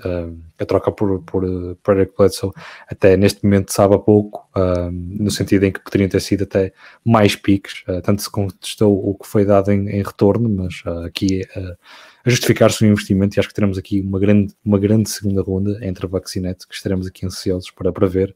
Uh, acho que não, não estou aqui a agueirar os Nets, acho que têm passagem também direta para esta segunda ronda. E deixar aqui então, como foi a primeira ronda terminada, a primeira série terminada, de que nenhum de nós acertou uh, em termos de jogos, não acertamos todos no, no, no desfecho da série. Uh, o Filipe foi o que esteve mais perto, que apostou em 5 vitórias. Uh, eu apostei em 6, assim como o Vasco e o Tiago. Queria ver um jogo 7, mas nem um jogo 5 viu. Portanto, Tiago, não, não, não, não foi a tua melhor previsão, mas acabaste por conseguir. A previsão foi péssima, mas eu saí feliz. Saí feliz com a vitória de 4-0 dos Bucks. Por isso não estou, não estou mal. Acaba por ser interessante que esperávamos todos uma varridela, principalmente a este, mas só contamos com uma em todos os playoffs e não foi nem Nets nem Sixers, foi os Bucks, naquela que seria a série mais equilibrada que tanto se falou que, que iria dar muito que falar e que iria a jogo 7 e que eh, muita gente uh, escolheu os Miami Heat como vencedores para esta série. Uh, porque se fossem os Miami no ano passado seriam claramente uma série completamente diferente. Mas aqui os Bucks com muito mérito a chegar à segunda ronda e agora a ter aqui já alguns dias de descanso e ainda terão mais, uh, principalmente se, o, se os Celtics conseguirem surpreender em Brooklyn, mas mesmo que assim não seja, poderão contar com mais pelo menos uh, dois ou três dias de descanso e portanto aqui uh, os Bucks já à espera e o primeiro, a primeira equipa a passar à segunda ronda. Depois, Uh, outra vez ao Oeste, uma série também empatada a dois. As coisas ao Oeste são bem mais interessantes neste momento. Uh, e portanto, outro jogo 5 muito importante e que, poderá, e que colocará uma equipa em posição de avançar para, para, para a segunda ronda, depois terá que vencer, claro, o jogo 6. Neste momento, Nuggets uh, e Blazers 2-2 então. Um jogo 3 em que, o, que os Nuggets foram superiores, uh, venceram por 120-115. O jogo de Austin Rivers, uh, e eu falei de Austin Rivers aqui no, no, no, jogo 1 e 2 e disse que poderia. Falei do, do quão importante teriam que ser uh, Rivers e Campazzo uh, para conseguirem, para estes, net, estes Nuggets conseguirem avançar para a segunda ronda e acabaram por ser, uh, neste jogo, uh, os dois jogadores mais dois jogadores mais importantes. Claro que Jokic fez um jogo monstruoso, como sempre, 36 pontos, 11 ressaltos e 5 assistências, mas foi o Rivers que, que acabou por conseguir a vitória com 4 triplos na, nos minutos finais uh, e acabou o jogo com 21 pontos. Um bom jogo dos Blazers e até que no fim eles conseguiram fazer aquele jogo de falta triplo, falta triplo e aproximaram-se, mas acabaram por perder por 5 pontos. E um jogo 4 completamente diferente, com um desfecho completamente diferente. O, curiosamente, os Blazers marcaram os mesmos 115 pontos, mas acabaram por vencer por 20, jogo, 20 pontos. Um jogo em que uh, venceram confortavelmente e conseguiram uma vantagem bem cedo na partida. Uh, curiosamente, uh, Damian Lillard marcou apenas 10 pontos e concretizou apenas um dos seus 10 lançamentos, portanto, um jogo típico para Lillard, apesar desta vitória grande de, dos Blazers, muito, muito por culpa de Norman Powell, uh, que esteve impecável com, com 29 pontos, foi o melhor jogador em campo. E deixar aqui também que o Kits teve o seu primeiro mau jogo destes playoffs. Não sei porquê, uh, acho muita coincidência uh, que num domingo à tarde, a hora de sexta, o Jokic tenha tido o seu pior uh, jogo, coincidência ou não. Foi o que acabou por acontecer. O Jokic esteve uh, furos abaixo do seu nível. Uh, a um domingo à tarde, à hora de sexta, acaba por ser interessante. Mas, Filipe, um, esta série talvez uma das mais interessantes neste momento e não sei se achas que este jogo 5 poderá ser decisivo para, para a equipa que o conseguir vencer, para depois avançar para a segunda ronda, ou se por outro lado uh, os Nuggets terão sempre a tranquilidade de poderem jogar um jogo 7 em casa uh, e poder lá estar a avançar para, para essa ronda. Uh, esta série está-se a revelar bastante difícil escolher o vencedor. Uh, acho que a aposta mais segura seria dizer. Epa, temos aqui a Skynet. A Skynet a, a invadir o, o computador. O quê? Estás vivo, Filipe? Ou transformaste no exterminador? Então, o que aconteceu? Pá, ouvimos aqui uma, uma interferência assim Foi... um bocado, um bocado forte. Uh, Mas já está tudo bom, bem, como, força, dá-lhe, dá-lhe. Como estava a dizer, um, está-se a revelar uma série bastante difícil de, de prever e acho que é bastante seguro uh, afirmar que, que irá a jogo 7. Uh, temos assistido a, a, particularidades interessantes, como disseste. Norman Powell fez o máximo de carreira nos playoffs. Uh, o Jokic teve finalmente um mau jogo. Uh, o Iron Man de temporada estava, a, todos. estava a torcer para um mau jogo do Jokic. Não, não, eu, eu, gosto, eu até gosto bastante dele e gostava que passasse. Um, os, dois, os últimos jogos tiveram poucos turnovers, uh, equipas muito equilibradas a nível de ressaltos. Uh, não é por aí que, que os jogos têm sido decisivos, uh, decididos. Acho que o, o, banco, o banco das duas equipas é, tem sido importante. O Carme, o, os Blazers têm o Carmelo Anthony, que tem sido consistente, tem sido consistente a, a partir do banco, coisa que, o, que os, os Nuggets não, não têm tido. Uh, e esperava, esperava que os Nuggets não, não tivessem tantas dificuldades, mesmo sem, sem contarem com o Murray. Tiago, vou-te colocar aqui uma pergunta diferente. Primeiro, claro, fazes a tua análise e também deixas aqui uma previsão. Mas pergunto Sim. se estes Nuggets não. Porque ainda não sabemos também qual será o timing da entrega desse prémio. Se estes Nuggets não avançarem para a primeira, para a segunda ronda dos playoffs, se o prémio de MVP para Jokic poderá ser uh, influenciado no, no, em quem vota, não é? Uh, não sei bem, como te disse, o timing em que será entregue, mas caso seja entregue mais à frente nos playoffs, parece parece que estamos a retomar uh, o, que, o, que, era normalmente a entrega dos prémios já há alguns anos atrás, que era durante os playoffs, uh, como tem sido neste momento. Uh, se afeta ou não, se achas que afeta, afetará para, para, os votadores este, este, desempenho de Jokic, que para já tem sido bastante bom, apesar deste jogo 4 que foi furos abaixo, como falei, da qualidade do jogador que, que, demonstrou durante toda a época regular. Eu acho que a partida não vai fazer diferença nenhuma, não é? Temos que ir com o facto de ah, mas espera aí que o Filipe disse que já votaram, desculpa, Filipe. Ah, já votaram? Sim, sim. Já, já as votações já foram. Então, já pronto, ainda, um... mais, ainda mais está respondida a tua questão. Não é? Pronto, já fica um analista a dizer que, que, já votou. Será sempre interessante se, se, se lá está se os Nuggets perderem e sair logo a seguir o MVP do, do, do Jokic, que acho que está entregue. Não, não era, não Mas, era o, por exemplo, o ano passado, inédito. quando foi o, o Yanis, o MVP defensive, foi antes ou depois de perderem com, com o Não me lembro foi antes. acho que foi antes, porque eles depois gozaram com isso depois, lá está, quando ele estava com aquele jornal uh, aberto uh, das notícias a dizer que ele tinha sido o MVP, que ele tinha tirado essa foto no avião, e acho que foi depois, uh, eles começaram a partilhar logo essa foto quando ele foi. Mas não era aquele meme do Kobe Bryant? Também há, também há. Eu sei o que é que estás a falar, também há, mas não é, mas não é, não é a mesma cena, não é a mesma cena. Uh, opa, pronto, não, não te vou estar aqui a responder à cena do Jokic, porque realmente já, já está assim meio visto o que é que. Sim, foi uma é pergunta vai... parva minha. Podes Não, não foi parva, mas. Uh, pá, acho, que, acho que é parvo quem não votar no Jokic, mas pronto, isso fica para quem quer uh, e para quem pode votar. Mas, mas... Ainda, bem, ainda bem que o Vasco não, não é um dos votantes, não é? Sim, sim, sim. Um, felizmente, felizmente. Um, opa, mas para falar um bocadinho só desta série, que também não tem muito que se lhe diga, honestamente, para já porque eu acho que apesar dos jogos estarem a ser uh, equilibrados, posso dizer que sim. Um, mas acabam ser por acho... um desfecho de, de, uma equipa e afastar-se na parte final. Está, o jogo, este jogo, este jogo do Rivers foi... acabou por ficar decidido antes do, do, que realmente ficou, depois com aqueles triplos sim. dos Blazers. Sim, sim, sim. Isto, eu, eu, acho, eu acho que até disse, não tenho certeza, não sei se teria isso apontado, eu acho que tinha dito na altura que isto ia a jogo 7 e continuo a dizer que isto vai a jogo 7. Eu tenho aqui apontado, São... posso confirmar isso. Força, força. São duas equipas que,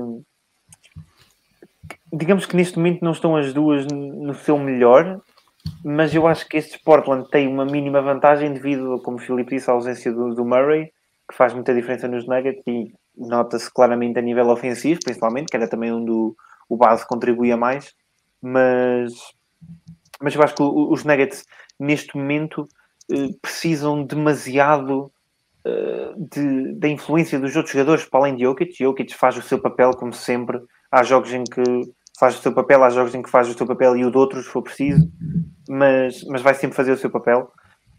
Agora, o resto da equipa é que tem que assumir.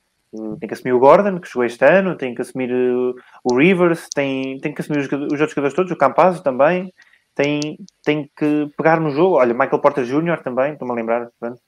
Um, opa, eles têm que, têm que dar aquilo que o Murray dava. E não precisam dar um, não precisam dar um aquilo que o Murray dava, mas podem dividir entre si, digamos assim, uh, as tarefas que Murray tinha, principalmente na, na, marcação de pontos, e não precisam ter medo para assumir. Os lançamentos que o Murray fazia, que se fosse preciso podiam ser 20, vão ter que ser distribuídos pela equipa toda e eles vão ter que, vão ter que os fazer, não, não têm que ter medo.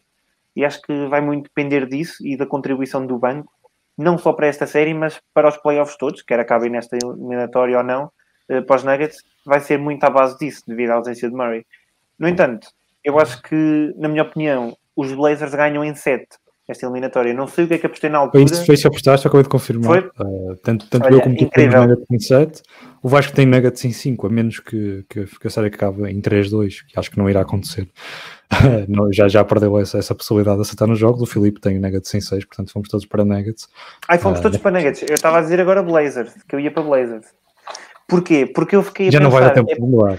Pois, não, não, tranquilo, tranquilo. Mas é pá, pronto, se calhar até ganham os Nuggets, lá está, não sabemos. Mas, mas estes Blazers têm, têm aquele fator clutch que os Nuggets não têm tanto agora e que tinham com Murray principalmente, e viu-se Assim, ano passado na é bubble. clutch. E o Kit já demonstrou ser clutch. Já Mas mostrou, já mostrou, mas- exterior e mas- construir a sua própria exato, exato, exato. Mas eu também vejo aqui um problema nos Blazers, que é um ataque mais coagulado, mais dependente de ISO balls ah, e também uma Mas defesa. Mas não está tanto coesa. agora, não está tanto agora. Eles têm muito isso. Não, neste jogo, neste jogo 4 demonstrou-se isso, essencialmente. Ah, né? ah. Também como isso com o Lillard, que apenas Sim. marcou 10 pontos com um em Lá 10. está, foi assim mesmo, conseguiu foi mesmo exatamente por isso, porque sim. os outros jogadores, para além de Lillard, que Lillard não é jogador da Isoball de todo, os outros jogadores eh, acabam por ser mais dependentes disso. McCullum costuma ser um bocadinho quando entra na zona, pronto. E temos. Carmelo Anthony também, que é ISO player. E depois temos outra adição que eu queria falar só aqui um bocado, que é Norman Powell. Epá, mas que grande adição que, o- que os Blazers foram buscar. Isto, um jogador que está a fazer uma, uma diferença absurda nesta equipa e que não só a nível de pontos, a nível de defesa também e de, opa, de, de dar emoção à equipa, porque ele já nos Raptors era um jogador que puxava também pela equipa e, e que queria mais e que tinha garra, e isso nos playoffs eu acho que isso é o mais importante. Uma equipa que tenha isso tem logo meio caminho andado. Uma equipa que esteja ali a jogar para vencer, não é a jogar para, para preencher calendário. E acho que os Blazers têm isso a mais do que os Nuggets, que estão muito ressentidos com a, com a saída de Murray, que lhes dava também essa garra. Mas vamos ver, lá está. Isso depende muito agora destes próximos jogos e acho que já não sei quem é que foi, acho que foi o Magic Johnson que disse, mas isto pronto, vale o que vale.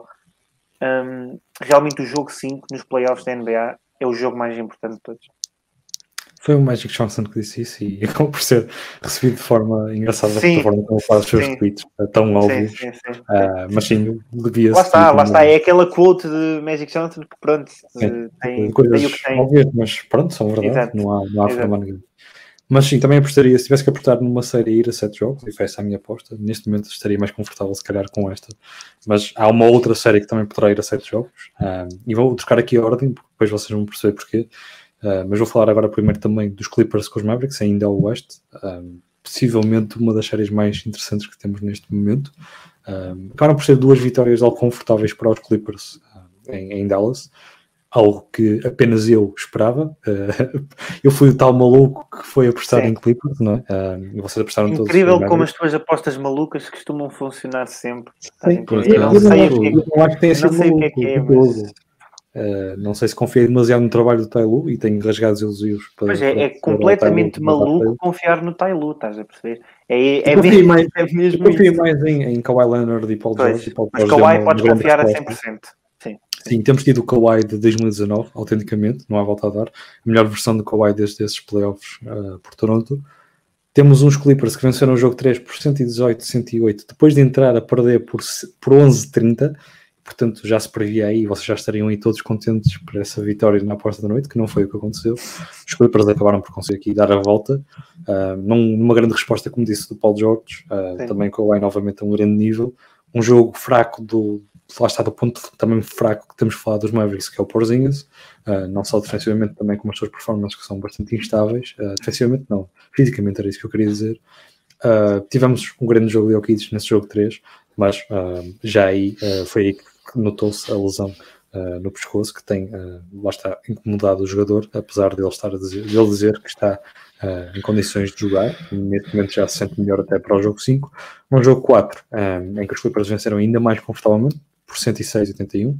Uh, e aqui tem que rasgar uh, alguns elogios a Tailu, uh, que tanto temos criticado, mas que fez uma adaptação uh, dentro, do, dentro da Não série. sabemos, não sabemos se foi o Tailu, atenção, pode ter sido alguém a ter dito a Ele, Tailu. ele tem a última palavra, portanto uh, tem, tem que, que dar aqui algum mérito, porque percebeu que, que, que Nicolas Batum oferecia mais no, no 5 inicial, uh, principalmente defensivamente, e o jogador acabou até por acabar uh, esta partida com 4 steals e 2 blocos e muitas mais ações defensivas interessantes, porque é um jogador mais móvel do que Zubac, e Zubac estava ali para defender Porzingis e nem estava a fazer assim tão bem o seu trabalho, porque Porzingis, quando quer, uh, acaba por ser imparável, não esqueçamos que é, que é, que é uma criatura quase que posso dizer assim de 2 metros, acima de 2 metros e 20 ou algo do género e portanto 2 ah, e 21.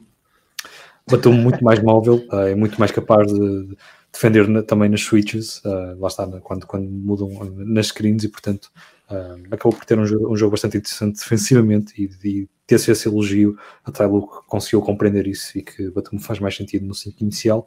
Ah, e os Clippers também com essa, com essa adição do, do, do, do, do francês ao 5 inicial, acabaram por demonstrar aquilo que conseguiram demonstrar na época regular, mas ainda não tinham demonstrado assim tão bem nestes playoffs, que é que são um dos melhores equipas defensivamente da liga. Uh, e lá está também, o Doncic não estava a 100%, isto é um dos seus piores jogos, mas aqui o problema foi mesmo uh, que os, com, com, muito mérito dos Clippers, os role players dos Mavs uh, tiveram muito abaixo do que demonstraram em LA, uh, e portanto o seu rendimento baixou bastante. Falo de Tim Hardaway Jr. que tinha marcado mais de 20 pontos por jogo nos primeiros jogos, e que aqui teve muita dificuldade, principalmente no tiro exterior. E já sabíamos que os Mavericks não iam conseguir manter uma porcentagem de 50% a 60% de triplo durante toda a série. E aqui agora basta perceber, não sei se concordas, Felipe, mas temos que perceber se isto será uma constante de equipa de fora conseguir vencer na casa do outro, uh, porque se assim for, poderemos ter aqui um jogo 7 e que a vantagem seria para os Mavericks e não para os Clippers. Uh, não sei se concordas aqui com esta, com esta possibilidade de, das equipas estarem a jogar melhor uh, fora, que se tem verificado, se irá verificar agora que a série volta ao, ao zero, basicamente, tendo aqui uma minissérie a 3 enquanto uh, aqui um aspirador ou algo do género está é. a querer é. interromper-nos estes barulhinhos. Eu, eu sinto que a tua ventoinha está fortíssima hoje, Não, era a ventoinha do computador e agora parou, por isso não, não é aqui. Não, aqui há algum tipo de interferência, temos que pedir desculpa. Aqui não há nada, aqui, aqui já não está nada. Não há nada. Aqui não há nada, mas há, há muito a definir é no, no, no jogo entre Clippers e, e Mavericks neste jogo 5, que será. Não, acho, não acho que, não acho que o fator casa ou, ou jogar fora uh, seja decisivo. Acho que foi mais a mudança da, da atitude e, e, e, principalmente a inclusão do, do, do Batum. Uh, mas eu não consigo, não posso, não posso deixar passar isto. O, o Porzingis Uh, pá, eu não sei o que é que ele, que é que ele está a pensar. Tem 2,21m, uh, está constantemente no perímetro com a bola, armado em, em point guard. Uh, epá, porquê? Nem ele sequer está com o sexto, poucos, poucos, poucos uh, lançamentos livres, uh, os triplos que, que, que tentado a, a, tentar nestes dois últimos jogos não entram. Está uh, bem que, que nos dois primeiros houve um que até, até acertou do, do logo, mas, mas não dá. Com, com 2,21m é suposto uh, dominar, dominar o garrafão. Ele está com média de 4 saltos por jogo. É ridículo. Para a altura que ele tem, para a posição que ele, que ele joga, 4, 4 ressaltos devia ter por jogo eh, ressaltos ofensivos. 4 no mínimo. Uh, já acabei de cascar no, no Porzinho. uns standards uh, um, bocado, um bocado interessantes eu quero que aquele jogador faça 4 ressaltos ofensivos por jogo. E se não for desiludiu-me Pronto. E, uh, e o, o Doncic, uh, ele tem feito o, o Pô, teve agora esta lesão. Uh, acho, acho que vai condicionar uh, para o restante. Estes dois jogos serviram de ponto de viragem da, da eliminatória, que tá, até estava bem encaminhada para os Mavericks. Um, e, e não, ve, não, vejo os Mavericks a, a, a, conseguir ganhar outro jogo. Acho que, acho que os Clippers uh, clicaram num, num, num, botão qualquer uh, e, e, vão tem a eliminatória no bolso, na minha opinião. Uh, o Kawhi tem estado a jogar a um nível assombroso, muito bom mesmo, nível de pontos, ressaltos e assistências, mesmo a eficácia, a eficácia de lançamento tem, tem, estado bem e a nível da defesa está, está focado. Uh, e é, é, muito por aí, acho que acho que os Mavericks fizeram muito, muito com, com o que tinham mas, mas ficam por aqui. Eu, eu, eu, estou a adorar isso porque a tua opinião é de muitos analistas que foi no início os Clippers iam ganhar isto facilmente. Depois dos Sim. dois primeiros jogos ia ser um sweep para os Mavericks. Tivemos aqui o vosso caso, que estava bastante confiante de que isso iria acontecer, ou pelo menos em 5. E agora neste momento temos outra vez a série virada ao contrário, e que os Clippers são os favoritos. Um, e acho que isso demonstra o quão interessante esta série está a ter, embora estes dois, últimos dois jogos, primeiro sim, mas este jogo 4 bastante abaixo do, do que os outros jogos nos, nos presentearam.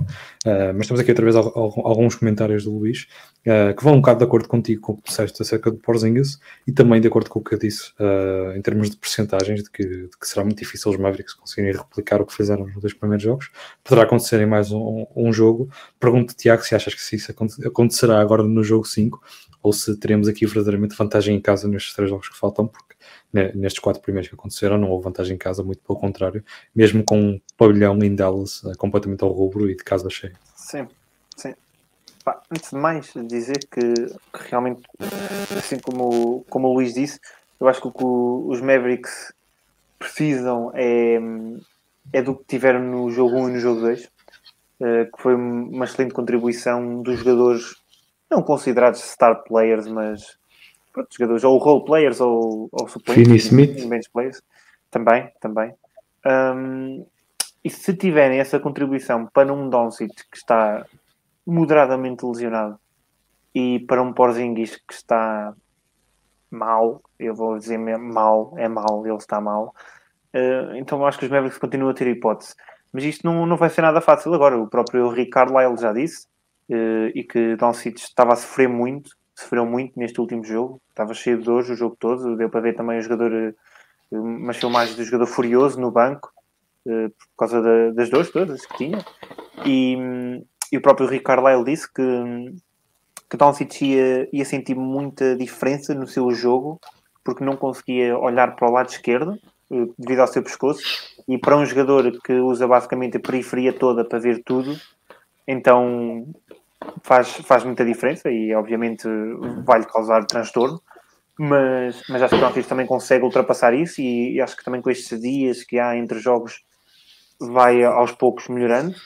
Vamos ver como é que ele vai estar no próximo jogo, já amanhã, mas, mas acho que, que Doncic tem que estar ao nível que tem estado, porque se não estiver, então aí sim é que os alas não, não têm a mesma hipótese. Em relação a Porzingis, eu não sei, honestamente, até que ponto é que isto não é uma eliminatória que define o futuro de Porzingis nos Dallas. Porque com as prestações que, que o jogador está a ter, isto dá muito dá muitas questões uh, em relação ao futuro dele uh, nesta equipa. E com as garantias e... a nível físico, não é?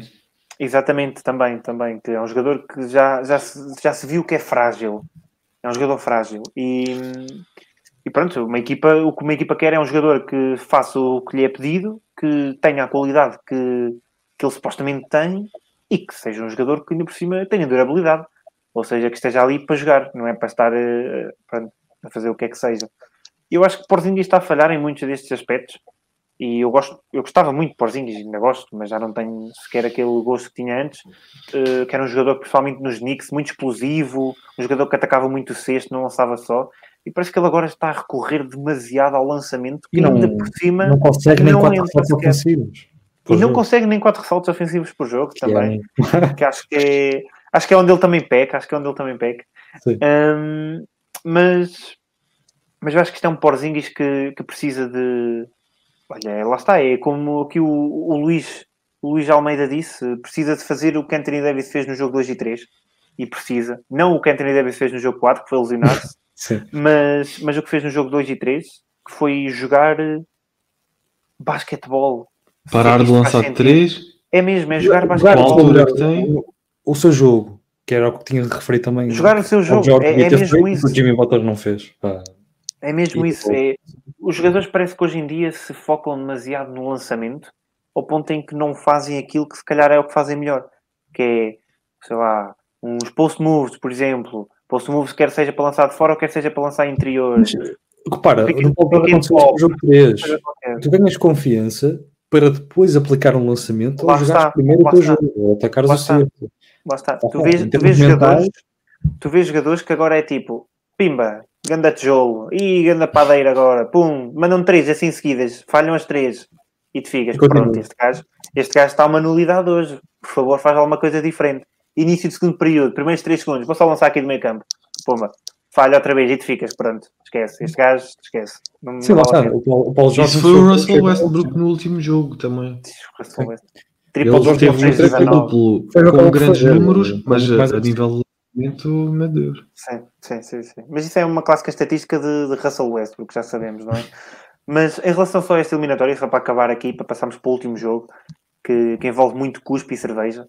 Hum, eu, quero, eu quero só dizer que eu acho realmente que vai um pouco de encontro até ao que o, que o Filipe estava a dizer e que tu também disseste que os jornalistas estavam a uhum. falar. Isto realmente os Dallas eram os underdogs. Depois, uh, quando ficaram a ganhar 2-0, ficaram os Clippers como os menos favoritos a ganhar. Mas agora que está 2-2 já são os favoritos outra vez. Mas eu acho curioso uh, Morris, um dos, os irmãos, um dos irmãos Morris, uh, que está no, nos Clippers. Uh, exato, exato. A, a deixar o Marcus, sim. O Marquinhos é nos Lakers, não é? é um, a, de, a, deixar um, um, comentário, até certo ponto caricato, nas redes sociais, a dizer nós sempre fomos underdogs, estamos aqui para mostrar lá o que é que é. E depois, achei piada que houve alguém que comentou só uma, uma página, assim, um printzinho, pai de 12 ou 3 analistas da NBA, todos a dizer Clippers em 6, Clippers em 7, Clippers em 6, Clippers em 5. Só, é pá. Quem tem, quem tem o suposto rei de LA, possibilitaram o, o, mas é, o é, isto, também. Mas isto ah. volta-se a ver aquela mentalidade dos Clippers que. Sim que o ano passado viu-se e que fez que se calhar com que lhes gostasse o. Mas olha, eu já, eu já tive finais até. o Marcus Morris e sei que o que vai ali na cabeça nem sempre uh, faz muito sentido. Não, de todo, de todo, de todo. Já quando esteve aqui em Boston não, não, não era grande fado. Aí em Boston? Dentro do campo, sim. Uh, aqui em Boston, não sabias que estou aqui em Boston. Não? Não, gostei, gostei. Faz em Boston, faz em Boston. Sim, sim, sim. Mas vou ter que viajar é, para estás, estás, com, estás com a camisola, estás com a camisola, acho que é daí, não é? Isso não, não, não, não, não, É de. É de, é de outras ligas, não é? É de outras é ligas. Packers. Já falamos aqui Green da NHL, já falamos aqui de Coreia do Norte. Não, mas, mas, mas eles não são dessa Green Bay Packers, é Green Bay Packers. Não, não, Green Bay Packers são de, de, de Wisconsin. Ah, sim, mas essa é, do, essa é dos Green Bay Packers. Sim, sim, sim. É... sim, sim, sim. Ah, estava a perguntar se era de Massachusetts. Uh, é de uma cidade sim, com, frio, com muito frio. É de Wisconsin, é, é mais perto de, de Milwaukee. É, tem sim, frio. Tá. Normalmente todas as cidades têm pelo menos um bocadinho de frio, um ou outro dia. Não é? Sim, Pá, sim. Por norma. Por norma. Mas sim, Los Angeles. Sim, sim. Vamos, Mas vamos, vamos, aqui, vamos falar do último jogo. Vamos falar, vamos do, falar do, último jogo. jogo, porque há aqui uma equipa que está bastante fria, que são os New York Knicks. Um, e que estão neste momento a perder por 3-1 contra os Atlanta Hawks. Terão agora o jogo 5 em casa, em que tentarão evitar uh, serem eliminados, já nesta primeira ronda. Falar primeiro deste destes 3 e 4, o jogo 3 e o jogo 4, uh, perderam primeiro por 94-35, um jogo mais equilibrado, em que o público de Atlanta uh, esteve à altura que, que o Trae Young uh, pedia e exigia, porque o Trae Young bem disse aos adeptos de New York que, que os veria no, no Way, em Atlanta, uh, foi essa a expressão que ele utilizou, também esse símbolo que utilizou. Um, aqui alguns, algum, alguns destaques individuais. Primeiro para Derrick Rose, que continua a carregar estes Knicks. Um, e forte. O Randall e Barrett, por outro lado, enterraram um bocadito as possibilidades da equipa de Nova York. Uh, neste jogo foram 30 pontos uh, para o Rose, com 12 lançamentos concretizados em 31, e, uh, em 21, desculpem. E para a dupla Randall e Barrett foram apenas 21, com 4 em 24. Portanto, aqui perceber-se esse impacto Rose em relação às outras duas principais figuras da equipa.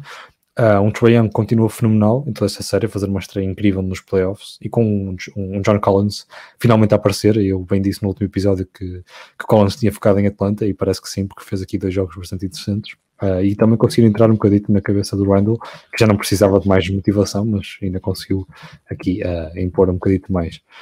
depois no jogo 2, uma vitória mais confortável para os Ox por, por 113-96, um jogo de domingo, bastante cedo, em que o Young outra vez é um, é um grande nível, Trae Young, e com o Young, Capela, Bogdanovich e Antra já a um nível constante durante todos estes jogos, juntaram-se lá está o Collins, fez as suas melhores duas exibições neste com 22 pontos, e também um Gallinari, finalmente a aparecer do banco com um Koval com 21 pontos também. Portanto, o resultado final só poderia ser uma, uma vitória confortável para estes Sox. Vão agora a Nova York com, com o Randall a ser uma sombra de si mesmo, porque é isso que tem acontecido, apesar de neste jogo 4 ter sido um bocadinho melhor, uh, a jogar contra uma equipa liderada por um Derrick Rose que não se pode exigir o que se exigia há 10 anos, principalmente fisicamente, também um jogador bastante diferente, uh, na altura MVP, uh, bastante merecido, e com o Tej Gibson que acaba por ser o, o defensor do, do pintado, uh, e portanto será muito complicado para estes Knicks evitarem aqui também com, a, contar com o Barrett, como falei, ainda muito tenrinho com a primeira experiência aqui dos playoffs. Uh, não sei se, se, concordam comigo, mas aqui Sim. a minha única grande dúvida é como é que eu fui o único a apostar em Ox, porque foi o único aqui. O Filipe é até diria que era Knicks em 5, ia ser uma série fácil, uh, e tem-se mostrado uma série fácil, mas para os Ox. Uh, eu falei em jogo 6, mas não sei, Tiago. Uh, acho que poderá ficar muito bem finalizado em jogo 5, caso uh, continue com esta tendência dos Ox bastante superiores, apenas com aquele Sim. jogo 2 um pouco atípico, até com um final bastante pronto, mal para a equipa do, dos Ox ofensivamente, mas que durante toda a série tem sido super, claramente superiores, principalmente com o Trae Young, que está a demonstrar que, que está preparado também para estes palcos. Sim, sim, eu acho que em relação às apostas, eu acho que nós todos, menos tu, fomos no, fomos no hype train dos Knicks. É muito bom nas apostas. Uh, exatamente. Mas, opá, fico um bocado desiludido, uh, fico um bocado desiludido de estar a ver uh, os Knicks, não é bem os Knicks, mas alguns jogadores específicos nos Knicks a jogar assim. Estou muito contente a, ver Derrick Rose fazer os playoffs que está a fazer. É uma coisa linda.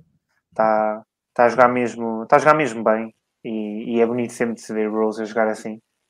Um, mas fico desiludido com, com alguns jogadores e principalmente, lá está, olha, exatamente como o Luís Almeida está a dizer, eu acho que, que o Randall não, não está de todo a jogar pronto, como um improved player que ele mostrou ser durante a regular season. É pá, estou aqui a citar, parece que aqui é... Foi desculpa, desculpa lá, parece, Luís. Que opinião. Para, os nossos fãs, para os nossos ouvintes do, do Spotify, parece que foste tu esta opinião, mas foi, foi. Não, não, eu foi foi isto foi completamente Tony Carreira aqui, plágio à força toda. um, opa, peço desculpa se feri as suscetibilidades de, dos fãs de Tony Carreira. Um, mas peço desculpa, Nuno. Este, este mas... episódio pode corrigir muito para outros tópicos. Sim, sim, sim. Uh, opa, mas uh, o Randall está tá a jogar mal, está a jogar mal e para além de estar a jogar mal, também está a ser muito bem defendido uh, por uma equipa que até à chegada de Nate McMillan era uma nódoa a defender e quando o Nate McMillan assumiu o cargo de treinador principal, então aí sim a equipa melhorou em todos os aspectos, todos os aspectos mesmo. É uma nova subido... agora a defender. Sim, sim. Não, mas defendem bem, defendem bem, eles defendem sim, bem. É uma, uma estão, estão a defender muito bem o Julius Randle, também é por aí. Não é só ele que está a ser péssimo. A verdade é que Julius Randle, e já tinha dito isto anteriormente, está a ser muito forçado para o lançamento exterior, e até no lançamento exterior ele tem sempre alguém em cima, mas quando ele penetra, os jogos não querem saber se tiram um jogador e fazem double team, ou até se metem três jogadores em cima de Randle. Porquê? porque ele não está habituado a essa pressão. Randall, durante a regular season toda, foi um jogador que acabava por se encontrar sempre em posições de 1 para 1 e ele no 1 para 1 é um jogador bastante capaz, mas no 2 para 1 ou até no 3 para 1 ele não é um jogador que sabe decidir, ele não sabe escolher se tem que, que lançar, se tem que soltar a bola para X jogador, se tem que. o que é que seja que ele tem que fazer. E isso já se também, porque não é já, já se forçou muito o lançamento, lá está. Ele, ele está está a, acusar muita pressão dos playoffs também. Uhum. É os primeiros playoffs de Randall, vamos não esquecer, assim como de, de RJ Barrett. É, e eu tinha ideia que Tenho quase certeza. Com os Pelicans, não. Não, não, não. Tenho quase certeza que não, tenho quase certeza que não. Um, mas pronto, lá está, é o primeiro playoffs dele. Também, e, também se fosse com os Pelicans tinha sido uma, uma, uma estadia curta. Sim, é, sim, sim. Mas, mas eu acho que, que Randall não parece ter, infelizmente, porque eu gosto dele, mas não parece ter aquele estofo de playoffs. Mas vamos ver. Eu estava Nem para ser o melhor ter... jogador de uma equipa. Não, Sim, também, não. também. Também acho que não. Também acho que não. Mas um... que ambiciona uh, ir longe. Sim, sim. Mas eu, eu tinha dito, eu já, já tinha dito no outro podcast, mas não tenho a certeza. Mas o, o facto de ele ter recebido o prémio de Most Improved Player pelo filho, epá, eu fiquei assim, este gajo agora de certeza vai ganhar uma motivação do caraças. O gajo estava a jogar muito desmotivado. É pá, mas é mesmo, porque já há um, pá, uns sketches e não sei o quê e tudo mais uh, dele que tem uma, pronto, ele tem uma ligação muito forte com o filho, como supostamente é normal, não é? Mas um, o, o, facto do filho dar isso e dizer, olha, não sei o quê, ganhaste o Most Improved Player, e o facto dele ganhar o prémio do Most Improved Player, devia logo ganhar uma certa motivação e uma certa vontade, uma certa fome de vencer, que ele não ganhou de todo. Ele está a jogar mas eu acho que se ele jogar mal jogou, se ele jogar bem mais do que, ele, do que ele pode dar também. É, Atenção, está, ele está a fazer para acomodar o jogador. Mas, não se, mas se for para acomodar, então isso é muito mal. Se, se é assim, sim, estás a perceber? É mal. Mas, mas, mas ele, lá está, ele assim, não é? está a fazer. Sim, claro, mas ele não está a fazer uns playoffs horríveis. Ele tem uma média de 16.8 pontos, 11.3 ressaltos e 4.3 assistências. Ok. E a porcentagem é horrível. Mas a porcentagem, exatamente, a porcentagem está péssima. E não é só a porcentagem, é os turnovers. Sim, eu também, é eu também conseguia marcar 10 pontinhos com essas porcentagens, digo já. Opa, é, ele está tá muito fora. E vamos ver se ele acorda agora. Mas está-me a parecer muito que isto é Ox. Isto é Ox Sim, em 6. Tem que acordar agora, tem que acordar agora mesmo. Tem que acordar agora ou então só acorda para a próxima época. Claro. É isso. Mas olha, Filipe, antes de te pedir também aqui uma previsão, essencialmente para o jogo 5, se os Ox conseguiram não fechar já esta série, uh, tu falaste que seria fechada em 5 jogos, mas há aqui a possibilidade de ser fechada, mas para outro adversário. Deixar aqui também uma pequena previsão para esse jogo 5, porque houve aqui uma picardia fora do campo entre os jogadores, já tem havido bastante aqui continuidade. Primeiro começou logo com o Trae Young e o público do, do, do Madison Square Garden, aqui alguns comentários do Conde Capela, não sei se vocês uh, estiveram atentos aos mesmos, uh, a dizer que, que isto estava acabado, que os Ox também sabem mandar umas postas de pescada dentro do campo e que empurrar o pessoal e, esse tipo de jogo físico. Uh, e originou respostas diferentes. Primeiro, Derek Rose, sempre uh, com a sua classe, a dizer: Epá, eu nunca entrei nestas birras, não vai ser agora, né? não vou entrar nisso agora. Uh, e o Julius Randle disse: Olha, vou agora preocupar-me com o que o Capela tem para dizer. Claro que não. Randall fortíssimo, mas fora do campo, porque dentro do campo não tem demonstrado isso. Mas aqui ainda uh, alimentar um menu que teremos nesse jogo 5, como falastes, amanhã ou hoje, dependendo da hora que nos estiverem a ouvir, ou até ontem, ou o que for, mas este jogo 5 marcado para dia 2 de, de junho. Não sei, Filipe, se vês este como o jogo final desta série, numa série que nós também falamos aqui, que, ao contrário da tua previsão inicial, que poderia ser a série que iria mais longe e que teria um jogo 7 quase anunciado, os Ox aqui rapidamente a virar uh, as coisas a seu favor.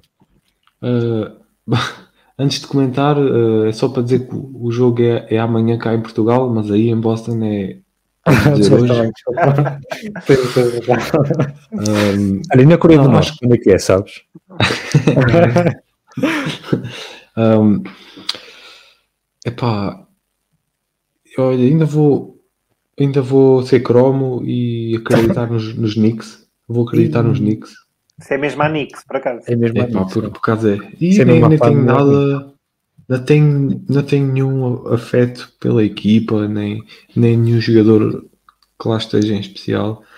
Uh, em relação ao, ao Julius Randle, como, como estava, e muito rápido, uh, não sei se vocês viram quando ele fez a, aquela flagrant foul ao, ao Galinari. Uhum. ele, ele estava a dirigir-se ao banco e depois começou a, a, a distribuir high fives, uh, todo contente. E o, e o Derrick Rose uh, estava no banco com uma cara tipo: Epá, estou a aturar isto. e pá, a cara dele, a cara dele é, epá, é mesmo priceless. Ele sério, a olhar para aquilo, mesmo aborrecido. Uh, o Randall, na, o Tiago já fez uma boa análise ao, às duas equipas. O, acho que a chave, a chave principal aqui foi, foi o, o que o Randall não tem jogado. Uh, se foi o, o most improved player do, da época, uh, tem que se considerar como o, o flop dos playoffs. Uh, tem mas sido é, uma é, desilusão. Acho que está mesmo assim, o que está mais abaixo do esperado também. Do esperado. Foi o jogador que mais melhorou na época regular, mas está ao mesmo nível que estava antes de melhorar agora. Exatamente, é mesmo, é mesmo. E, e pronto, e sem um, um Randall uh, a jogar bem e, e mesmo o RJ Barrett e, e uma equipa a, a contribuir, uh, pá, não, não, se ganham séries. Uh, ainda acredito que consigo ganhar hoje, mas o, o, os Ox têm demonstrado têm sido uma melhor equipa. Aliás, eh, os Ox uh, são a par de o, a, a, melhor equipa a defender tem sido os Bucks em termos de pontos permitidos e surpreendentemente o, os Ox estão empatados com os Lakers uh, a permitir 99 pontos por jogo. Uh, o que demonstra também o, os Ox não são conhecidos por terem uma boa defesa mas o, o que tem falhado aqui é mesmo o ataque, o ataque dos, dos Knicks, uh, principalmente o Randall, uh, e não só, mas o Randall, sobretudo, uh, destaca-se pela, pelas suas percentagens muito negativas. E pronto, falta-nos aqui a aposta da noite. Mas o primeiro, Tiago, porquê é que estás a camisola dos Lakers que eu ainda não compreendi? Acho que não justificaste. Não, justifiquei, era caso Ele foi- ele o Anthony disse. Davis estivesse questionável para o Frank Ah, Vogel ok, me chamar ok. eh, e pronto, eu estou, Ok, estou prontíssimo para fazer o trabalho de extremo poste que é. Mas, mas atenção, o Anthony Davis do jogo 1, que é marcar para aí uns. Sim, sim, sim. Era eu, era eu que estava. Então foi desatenção minha, desculpa. Mas estava aí a olhar percebo, eu percebo, percebo. Lakers e fica aqui claro então porque é que estás com a camisola dos Lakers. Exatamente, O funk não é dos Lakers. Não, e atenção, vocês não conseguem ver, mas eu estou neste momento a usar Mamba também, aqui uma Mambazinha, por isso isto, eu estou mesmo equipadíssimo. O que não Estás está equipado é. Estás de ténis em casa? Estou, estou de ténis em Ah, casa. ok. Eu, eu, eu, eu É compreendi outra coisa, portanto é melhor não dizer o que é que eu compreendi. É melhor, é melhor. Eu já Vamos avançar é para a aposta da noite, acho que é melhor, acho que é mais, mais eh, menos, menos explícito a aposta da noite, mas tal como no, no- no- no- na previsão dos, na análise dos jogos 1 e 2, ah, aqui deixei para o fim, portanto também aqui deixei para o fim, porque vai ser a aposta e vai ser este jogo sim. Vamos lá, Ah, vamos na lá última análise acho que seria mais interessante. Ah, já falei com o Vasco e ele diz que vai para a Ox. Não sei, Tiago, qual é que será a tua opinião, mas parece-me justo que sejas tu o último a escolher e acho que não preciso dizer o porquê. Ahm, O último não, o primeiro a escolher. Pois é, eu estava aqui confuso agora. Ah, não, eu posso, posso dizer, posso dizer aqui uma, uma aposta arriscada, mas eu sou conhecido por apostas arriscadas e eu vou para os Knicks. E o meu puto Randall vai ouvir este podcast e vai ficar assim: "Ya, o meu filho deu-me o prémio de Most Improved Player e eu não ganhei motivação, mas o Tiago falou mal de mim no podcast, por isso eu tenho, tenho que fazer grande jogo, que é para o gajo ficar assim: Julius Randall, grande jogador. E, e por isso eu acho que o Randall vai fazer grande jogo e estou confiante. Hum, Tiago Por isso eu vou para os Knicks, eu vou para os Sim, Knicks. sim, já- sim, não, não, não. não compreendi, não compreendi da camisola, mas compreendi isso. Ah, o Vasco vai para os Ox, Filipe, não sei qual é que é aqui o caminho que vais tomar, se o do Tiago ou se o do Vasco. Não, Não, os vale eh, já tinha dito há pouco, eh, antes de saber que este ia ser o, o jogo da aposta. Ah, não, mas vou, vou Knicks, nem, nem tem argumentos lógicos, é, é só. Epá, estou com um feeling. ok, pronto, é justo, Vou- isso é um argumento mais do que lógico, ter um feeling. I got a feeling starts playing. Exatamente. E- Ah, e portanto, então para, para fazer aqui um split ah, interessante, eu vou com o Ox também, vou com, o- com o Vasco. Ok. Não vou por uma Ok. questão de segura- segurança, atenção, porque sei que o Vasco está atrás de mim e se perdermos os dois ficamos igual e vocês estão mais lá para trás, mas porque ah, acho que o- da forma como os Atlanta Hawks estão a jogar, da forma como o Trae Young estará motivado para calar os fãs ah, no Madison Square Garden e sair de lá com uma vitória, porque acho que essa será uma motivação enorme para o jogador. E da forma como, como os Knicks têm jogado neste momento, que não, que não é a melhor, muito dependentes de Derrick Rose, como já falamos, e com Julius Randle foros abaixo do que mostrou esta temporada regular, sinto-me confiante. Um, com os Ox vou perder, uh, se assim ser, se assim for, vou, vou perder, lá está, essa aposta de Ox em 6. Seria se calhar mais interessante para mim que eles voltassem a Atlanta para vencer a série, mas um, acho, acho que será esse o outcome deste, deste jogo.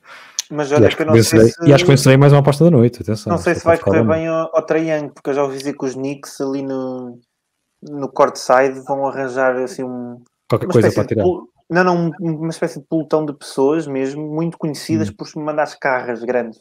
Ah, ok. ok. E, e vão estar que constantemente. era- Acho que esta distrair- vez ia ser uh, cachorros ou algo do género.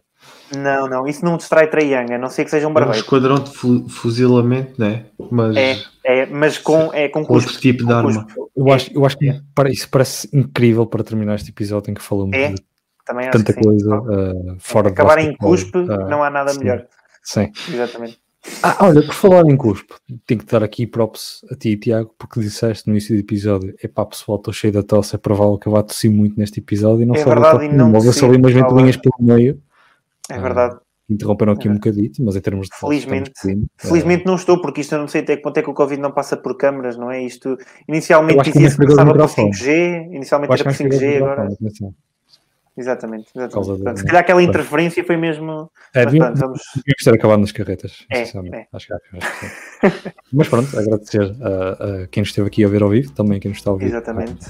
depois ah, no, no Spotify, também aqui no YouTube. Ah, aqui em Boston não é cedito, mas vocês já devem ter que ir para a cama, ah, por isso. Ah, resta aqui Não há cama, não há cama, pá. Os Celtics jogam daqui Sim. a uma hora, pá. Então, Exatamente. então. Resta, resta desejar então ah, o quê? Uma boa noite, uma boa tarde ou um bom dia, consoante a hora que estejam a ouvir este episódio. Obrigado, pessoal.